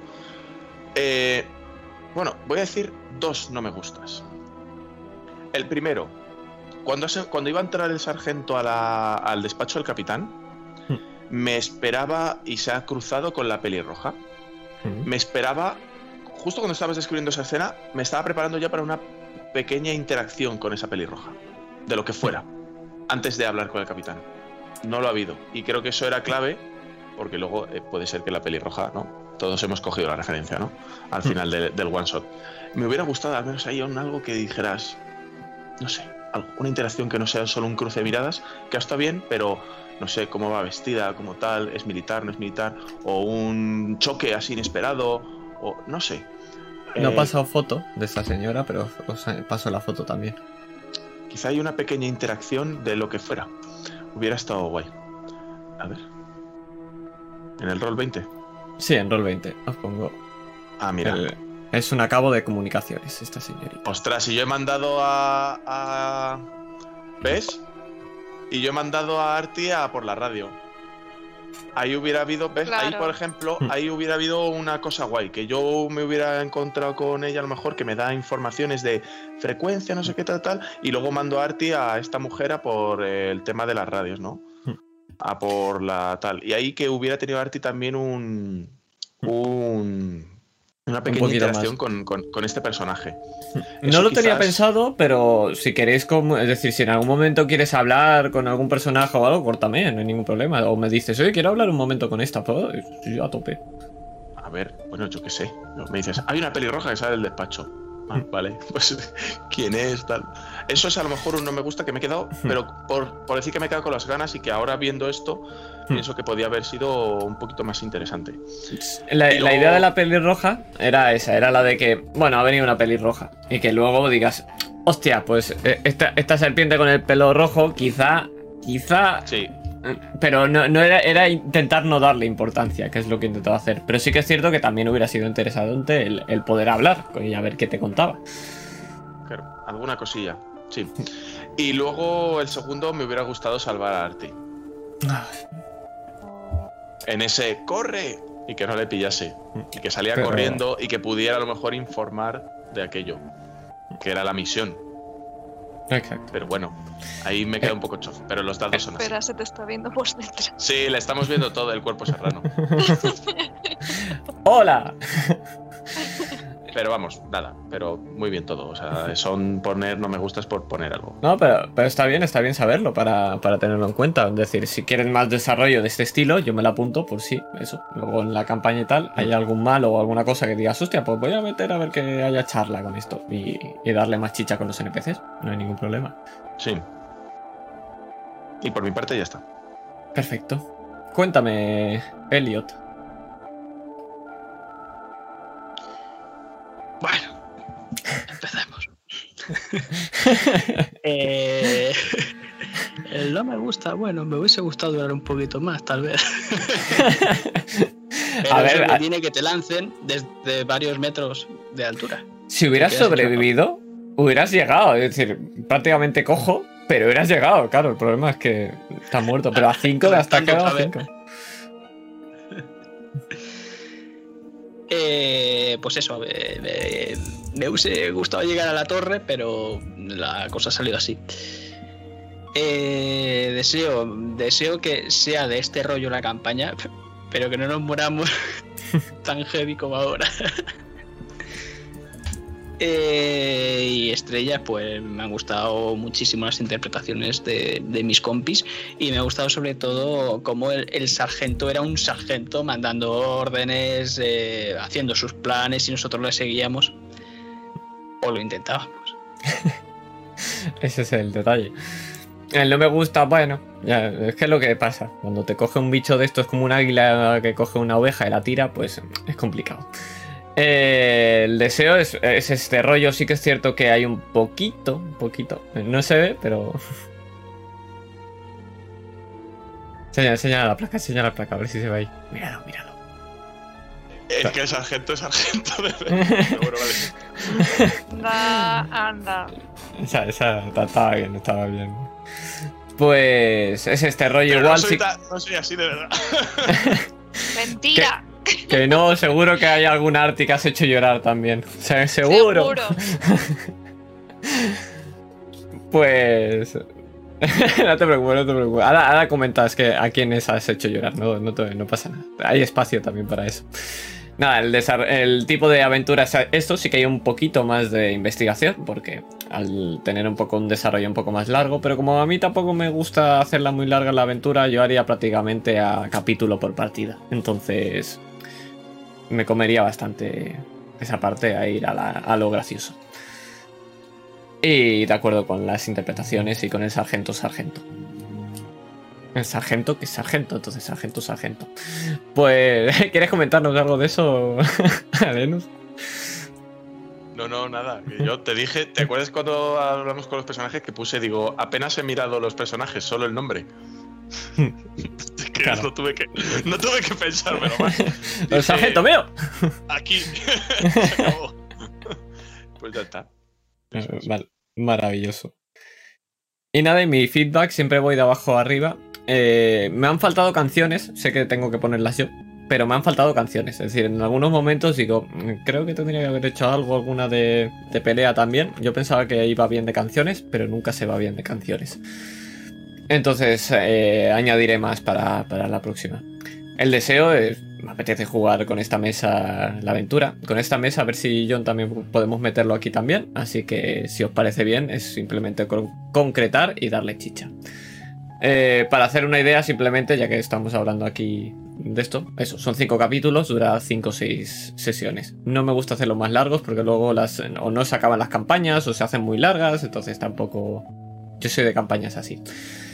Eh, los personajes los hacéis vosotros. Hay, hay personajes que tal, pero cuando es campaña yo quiero que lo hagáis vosotros. Entonces yo os pasaré los personajes que hay para si queréis tener un poco de... de ¿Cómo se dice? De, de inspiración o arquetipos de, vale, este pelea, este investiga, este cura, este tal. Pero luego vuestro rollo. Y, y ya está, simplemente hablarlo y listo. Eh, y estrellas tengo bastantes. eh, me ha gustado mucho el, el momento sollozo de, de Arti. A mí me ha dolido la patata, por eso me, me la- me ha, me ha dolido la patata. Digo, oh no, ¿cómo es tan basura de persona? Y encima sobre. Y encima siento, ve pero la guerra es así, es, es injusta y es dolorosa y no se puede, eh, no, no puedes cogerle aprecio, ¿no? Ni a tus personajes ni al resto, que es un número, ¿no? Es una chapa, Eh. pues hay que pegar una patada no tenía para que siga. Adelante. Mátale, Master, que no Sí. esté para la siguiente. De- debería hacerlo, lo sé. Sí, Varias, varias veces, además. Eh, se puede quitar una vida, pero quitar lágrimas, eso duele más. Eh, me me ha gustado mucho el dramita que le ha puesto Elliot con su personaje, como tal. Me ha hecho mucha gracia que, fuera el, veterinario que no se fía de nada de lo que hace y que estuviera todo el rato llorando con estas cosas y los toquecitos de humor. Pero la estrella va al final al sargento y la relación con los soldados inútiles, eh, inútiles que ha tenido. Es decir, como, les tenía que dar la bronca, como les decía, haced esto vais a morir. Que al muerto. Eh, claro. Entonces me, me ha hecho mucha gracia. Me ha hecho mucha gracia. Un fracaso como sargento, claro. Han, Sí. han muerto los hombres de mi unidad. Merezco, La verdad. merezco estar empalado así en la próxima torre. sí. Ah. Efectivamente. Además, he, he disparado a dos corazones. ¿Mm? Al del brasero y al de Arti. Ah, exactamente. sí. Eso, eso es- Bueno, tres, eso es al, al del brasero, al de Arti y al tuyo. Eh, Exacto, eh, eso es puntería, eso es puntería. Y, y nada, ya está el feedback, así que no sé si queréis comentar alguna cosilla más, pero... Pues... Solo decir lo que tú has dicho de lo de la música, que yo personalmente no lo he notado. O sea, si bien como en otra partida, en otra campaña que jugamos tal, sí que hablamos del tema ese de música, pero yo en esta no, o sea, que no, o sea, no, he- no- estaba ta- además tan metido en la historia que tampoco he notado, la- he visto que la música iba cambiando y además muy acertado, ¿no? El disparo, el no sé qué, el ruido, la alarma antiaérea de fondo, no sé qué tal, pero no me ha dado la sensación como de que estuviera escuchando siempre lo mismo. O sea que, pues si no lo hubieras dicho, ni yo personalmente ni me hubiera dado cuenta. Yo es que soy muy tiquismiquis, por eso lo digo. Por- eso me quejo. Sí que, por ejemplo, podría haber puesto una para la pelea, por ejemplo. Es decir, para esa pequeña parte de pelea, algo diferente, que eh, la tenía dividida Pero- por zonas. Pero tenía un toque, era una, un tema de, de terror, ¿no? Así y tal, que le pegaba bien, porque eso no era una pelea. Hmm. Aquello no había pelea alguna, eso era. Esa era una matanza. la, la verdad es que, Con lo cual es que sí. estaba bien. por cierto, la señora han atacado, pero, pero solamente para que lo supierais. Hacía eh, daño un D6 más veneno de potencia 15, que es algo precioso eso. Así que, Ya solo con el veneno me hubiera matado. Pues, no, no, no va así con lo de potencia 15, pero va de otra manera, pero es, es gracioso. Ah, Joder. y el, y el daño de, de los bichos estos eran de 3 de 6 más un de 10. Que ese se lo he quitado, porque he sido majo. Para que lo Pero, sepa. es, Pero que, es que yo tenían tenía 20 de 11 vida. ¿Cuánto teníais el resto? tenían que- 20 de vida estos bichos, ¿eh? Es decir, le, las quitado más de la mitad. Ojo, ¿eh? Ya, bueno. Ojo. Para el tiro bien dados. Solo ha hecho falta uno para matarnos a los dos. En verdad. Efectivamente. Así que, ¿qué pasa? Efectivamente, efectivamente. Pues, pues nada, simplemente eso. Yo me cojo mucho porque soy muy pesado con la música y entonces intento poner más. Y le hubiera puesto un poquito más, pero bueno, para la siguiente lo, lo haré. Y nada, no, si no hay nada más que comentar, dejamos aquí el, el directo y la partida. Sí, sí, media al final. Al final hemos ido bien de tiempo. Así que nada, espero que hayáis disfrutado. Espero que, haya sido una buena visita a este canal. Eh, espero que no sea la última, por supuesto. A ver si podemos concretar y, seguir con la aventura. Muchas gracias por los follows, por el pedazo de suscripción, tanto de Patrick como de Sergio. Y, y poco más. Y todos los que han estado por el chat por aquí comentando. Así que nada, un saludico a todos y nos despedimos. Chao, chao, que vaya. Chao. Adiós.